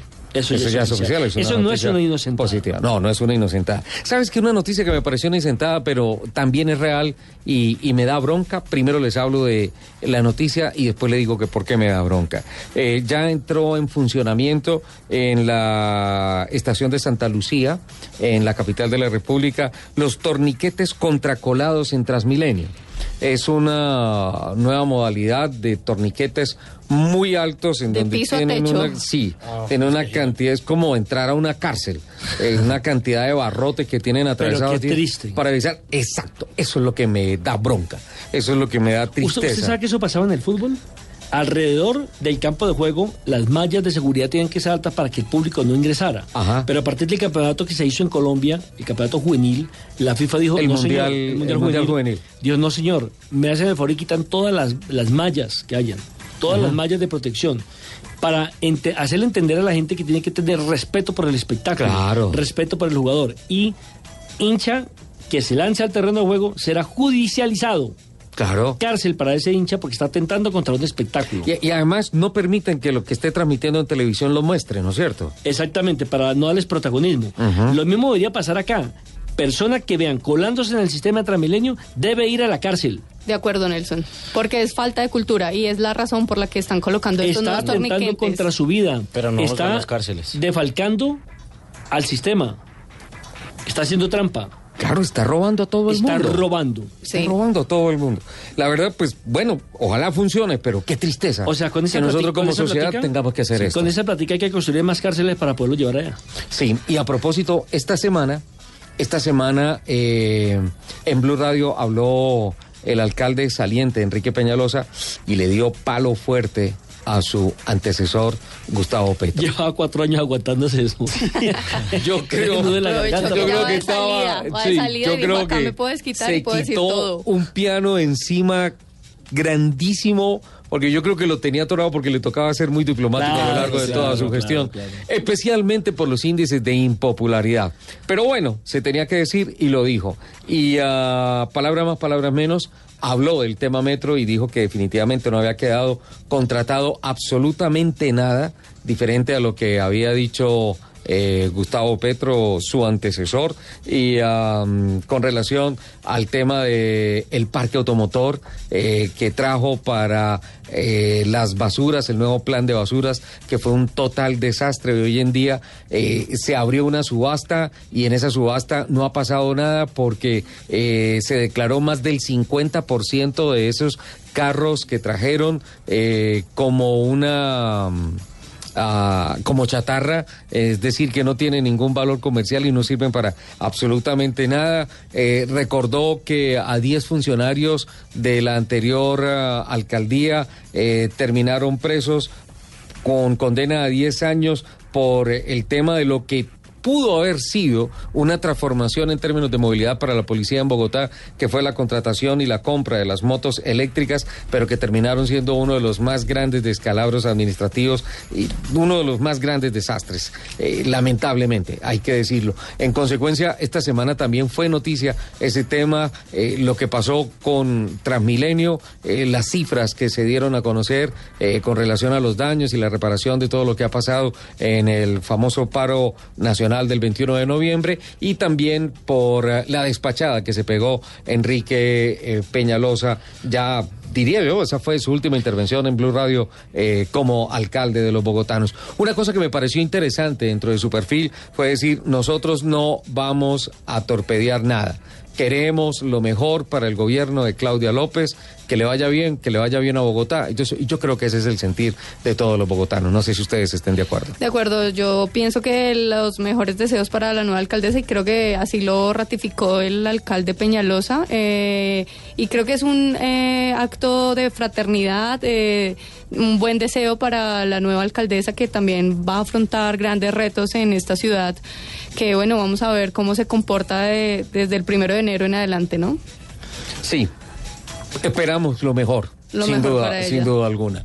12.50, mm, no es inocentada, es noticia real. Eh, se ha dado a conocer el ranking de el porcentaje de extratiempo en los viajes, consecuencia de eh, mm, saturación de trancones en, en la movilidad de las ciudades.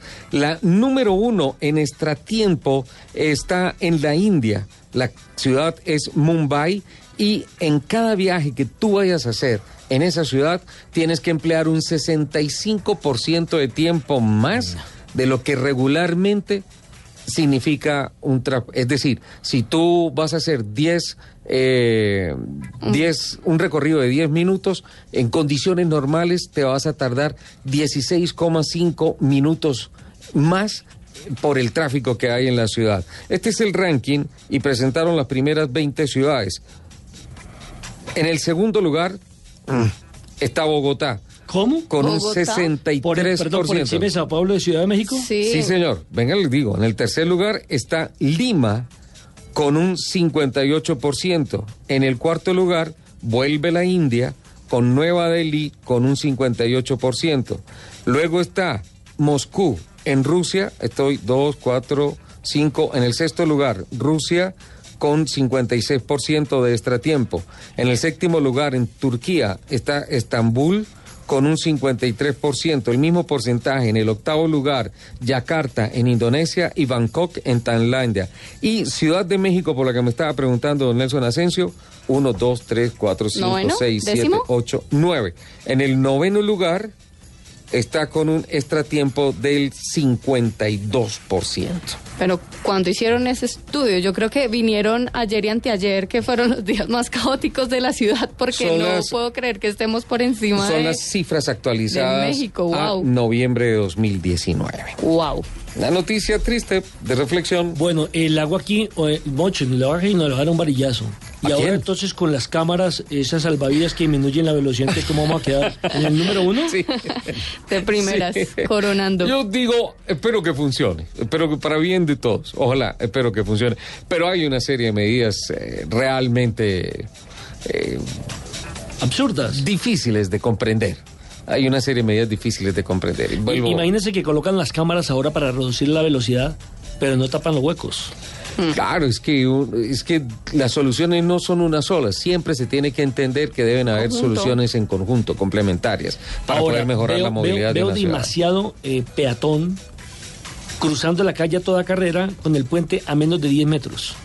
Ah, no, falta Cultura cultura, ciudadana. como siempre. Eso es una tendencia que, que como que ha aumentado. No, no, no, y aparte eso es más. desafían el carro, o sea, Uy, se creen sí. los berracos porque logran sa- salvar un carro. O pasan corriendo y se frenan en un momento determinado y vuelven y, y aceleran para pasar la calle para hacer frenar el carro. Mi papá Como si diría, fuera un juego. mi papá diría, piensan que están por el patio de la casa, no entienden que la vía es del carro y que deben respetar la vía y realmente para eso están construidos los puentes. Cuando usted es peatón, tiene que pensar como conductor de carro. Cuando está frente al volante, debe pensar como el peatón. La movilidad siempre tiene que ser defensiva. tiene que ser defensiva en todos los campos. Don Nelson, noticias para terminar. Bueno, del plan Navidad leí apenas unos titulares comenzando el programa. Ajá. Le había dicho que entonces hay 10 puntos seguros en las principales eh, ciudad- en las principales carreteras del país. 10 puntos seguros. 10 puntos seguros. Son Me gusta puntos eso. críticos, ¿no? Eh, como por ejemplo la línea es un punto Es de un seguridad, la costa. Ajá. Por la, por la, por la, por la, el La ruta del sol. del sol, por decir, la autopista Medellín, otro punto importante, la salida a Bogotá, la salida por el norte hacia el departamento de Boyacá, eh, llegando por ahí a otra tierra que usted conoce cerca, San Gil, es otro punto determinante por la cantidad de accidentes Fantástico. bajando el, Ah, el cañón del el cañón Chicamocha. del Chicamocha. Entonces, Tremendo, ¿eh? Son puntos para tener en cuenta y donde la policía está muy pendiente de desarrollar su tarea para evitar precisamente y prevenir accidentes. Le decía que son 262 equipos móviles de sensibilización, 819 pedagogos que están distribuidos en estos 10 puntos, tratando de concientizar a la gente, de enseñarle y de eh, crear conciencia. Mm, se tienen en cuenta y lo que más están pidiendo las autoridades para este puente son los siguientes. Primero, ojo, revisar el sistema de frenado de su carro. Esas son recomendaciones de Sí, la Policía Nacional, recomendaciones, ¿no es cierto? Pero así urgentes. Recomendaciones, sistema de frenado. Segundo, el estado de las llantas. Hay que vigilar, hay que ver el estado realmente de Esencial, las es el llantas. contacto con el piso para acelerar, para frenar, para cruzar, para todo. Revisar el nivel de líquidos. Ajá. No los de Correcto. condón, ¿no? El nivel de líquidos de- del carro. que se vende aceite, dale, que se vende señor. agua. ¿Sí? Ajá. El, el- el- el- hasta, hasta el agua del parabrisas. Ajá. También hay que revisarlo. Ah, Ojo, en los fluidos está el líquido de los frenos también, está revisar el aceite, verificar que el computador te dé un diagnóstico que no, de pronto tú no puedes revisar el de la transmisión, pero si el computador te lo indica, el computador de a bordo te lo indica, tenerlo en cuenta. Eh, el sistema de lavado de riego para el limpia parabrisas, todos, todos esos son fluidos, todos esos son líquidos. Bueno, y un tema que yo no había contemplado y me llamó la atención y por eso lo voy a exponer acá, que es la temperatura en las llantas y los frenos. Sí, claro, ¿Cómo se esencial. mide eso? Esencial. No, básicamente, o sea, el, el, el freno te va, por un lado, los carros modernos te van indicando cuando hay una sobretemperatura en los frenos, cuando empieza a hervir el, líquido de frenos, ojo, en los fluidos, el líquido de frenos también es un dispositivo que está adelante y tiene la marcación del mínimo requerido. Eh, tampoco tienes que reventar ese tarrito con el líquido para frenos. Y cuando se sube mucho la temperatura, los carros de tecnologías nuevas te lo avisan en el panel. Pero otra cosa es que tú debes estar completamente centrado en el manejo del automóvil. Y cuando tú empiezas a sentir que el pedal se pone pastoso, se pone, se pone como un jaboncito. Y cuando empiezas a sentir que tienes que hacer más fuerza en el pedal del frenado para tener la eficiencia de la frenada tradicional de tu carro, en esos momentos ya el carro te está indicando que hay problema con el sistema de frenos. Ahora, cuando tú empiezas a sentir una pequeña vibración en el pedal o bajas los vidrios y sientes un chillido, alguna cosa, eh, ya un chillido, una, una fricción metálica, ya el carro te está diciendo que las pastillas no van más. Entonces, es un diagnóstico muy sencillo. Si la sensibilidad del pedal de la mitad, del pedal del freno, empieza a cambiar, deja descansar un poco el automóvil, refresca los frenos. No significa que te bajes y cojas un balde de agua y se los echas a los discos y todo eso, porque automáticamente dañas todo. Hay que parar y tomarse un refresquito, unas empanaditas. Pues era el próximo tamalito, punto que tenía aquí, que son las famosas pausas activas. Hay que hacerlas. Para evitar precisamente los microsueños. Ajá. Usted llega a un sitio, se baja del carro, deja descansar el carro, deja descansar su cuerpo, deja descansar su mente, deja descansar su visión, se toma algo para refrescarse, hace un poco de estiramiento, hace un poco de pereza y digamos que allí vuelve y se activa nuevamente, se pone en ceros para Ajá. volver a retomar su viaje. Mejoras la circulación, tu estado de concentración. Conocer un nuevo lugar, la foto que no puede faltar, por Claro, supuesto. una selfie ahí, de pronto hacer chichi, alguna cosa. Es, es esencial todo esto. Claro, claro. Claro que sí. Porque hasta el momento, por ejemplo, el carro mío no tiene baño. Lo tendrá no para el llegado, 2020, todavía no hemos de pronto. Es decir, cuando Pues- hablamos de revisar otros fluidos, incluye también los fluidos los del propios, conductor. sí, sí, sí, sí, Hacer chichi antes de salir. No, ahora viene la productora a decirnos que tiene también 10 temas sobre... 10 temas no, De cómo sobre usar. qué hacer con el chichillo. ¿no? no, no, no. ok, qué bien, don Nelson. ¿Alguna otra recomendación de la policía? Yo le sumaría una cosa. Por favor, dos cosas. Por favor, antes de salir, verifiquen la documentación del automóvil. Que el SOAD esté al día, que la técnico-mecánica esté al día, que lleven la tarjeta de propiedad, que la licencia de conducción esté sin ningún inconveniente. Muchas veces se arruina un paseo, una reunión familiar por una tontería, por un trámite. Los documentos tienen que estar al día. Y otra cosa esencial, pero que se nos olvida a todos. Y es que el extintor tiene una fecha De vencimiento. De vencimiento. Exacto. Y uno llega, compra el extintor, lo guarda atrás y no lo vuelve a tocar. Y dice, no, se pasó la fecha. Como no lo usé, no importa. Ahí sí. No. No. Hay que descargarlo y pedirle recarga del. Ricardo, del uno que, perdón, uno que nombró también Nelson al, al inicio, eh, tener cuidado con el alcohol, si van a manejar, no tomen, por favor, estamos en fechas donde acostumbramos, por supuesto, a celebrar, tomando uno que otro traguito, pero creo que cuando vamos a, a- estamos al frente del volante, pues debemos tener mucho cuidado. Y en carretera, eh, atención con los límites o los excesos del límite de velocidad. Importantísimo. Que eso es muy importante. Y seguir las recomendaciones. Así, en la vía web y crítico, hay muchas señales de tránsito que no concuerdan con la realidad. Uno. Dos. Por favor, señores agentes de policía, cuando salgan a las carreteras es a controlar el tráfico, a hacer algo positivo, no a sancionar por Ayudar a la movilidad. Ayudar a la movilidad, no a sentarse a chatear o a tomar café entre ellos. Por favor, colaboremos, trabajemos, que para eso se les paga. Pero es, in- es es increíble, por ejemplo, que aquí en el Terminal del Sur, el día que yo venía entrando por la autopista, la policía, tres policías hablando, chateando, el otro eh, hablando por celular y te digamos, giro a la izquierda y se tira una bicicleta en contravía y todos los carros frenando y ellos viendo lo que estaba pasando y no sucede absolutamente nada. Como eso seguramente ocurren miles de cosas, de situaciones en donde tiene que intervenir directamente la policía. Yo pienso que debería haber una restricción con el uso del celular para nuestras autoridades porque creo que es un distractor. eh, Total, claro. Además, cuando te subes a manejar, te subes a manejar. Eso es un placer muy grande. Y piensa siempre que el automóvil es tu amigo. Disfrútalo, gózalo. Y suma- hazlo parte de la y fiesta. eso que utilicen las direccionales. y que la respeten, y que la respeten. Respetar normas, básicamente. Se nos acabó el tiempo. Quiero decir una cosa, en Ibagué no saben que es una direccional. en muchas partes no Y saben. el pito lo usan en exceso en algunos lugares. Hoy ¿no? siempre. Dios Don mío. Camilo, feliz año. Ricardo, eh, a toda la mesa de trabajo, un- un- unas felices eh, fiestas navideñas, un feliz inicio de el 2020 y un placer estar acá Se compartiendo. nos mesa una nueva década, ¿no, Alejandra? Así es, Ricardo, muchas gracias por este tiempo. A Nelson, a Camilo, a ti también, por supuesto, muchas gracias. Saludos Esta a... mañana cuando me dio el tamal me decía don Nelson. Ay, ya se bueno. cogió confianza en dos horitas. ¿eh? ya en, en la mesa de trabajo me sentí así. Muchas gracias por esa, por ese cariño y un abrazo para todos nuestros oyentes. Una feliz, na- una feliz Navidad, ¿no? Ya pasó un feliz año para todos. Por Ojo con la cigüeña. No, Ojo no, con la cigüeña. Y con los. Cóndores. un feliz año nuevo para todos, que se cumplan todos los deseos en cada uno de los hogares de nuestras familias colombianas. Un saludo especial para quienes nos escuchan en Neiva, porque era un saludito que tenía por ahí pendiente. Y Ah, para todos mis amigos, mi familia, un abrazo gigante para todos. Yo solamente le digo una cosa, 2020 Búcaros campeones. Se vale soñar en este programa. Feliz año. Nos Muchísimas vamos, vienen gracias, las un abrazo para todos, un abrazo para nuestra compañera Lupi. Esperamos tenerla en el Muy primer pronto. programa del 2020. Sí, señor.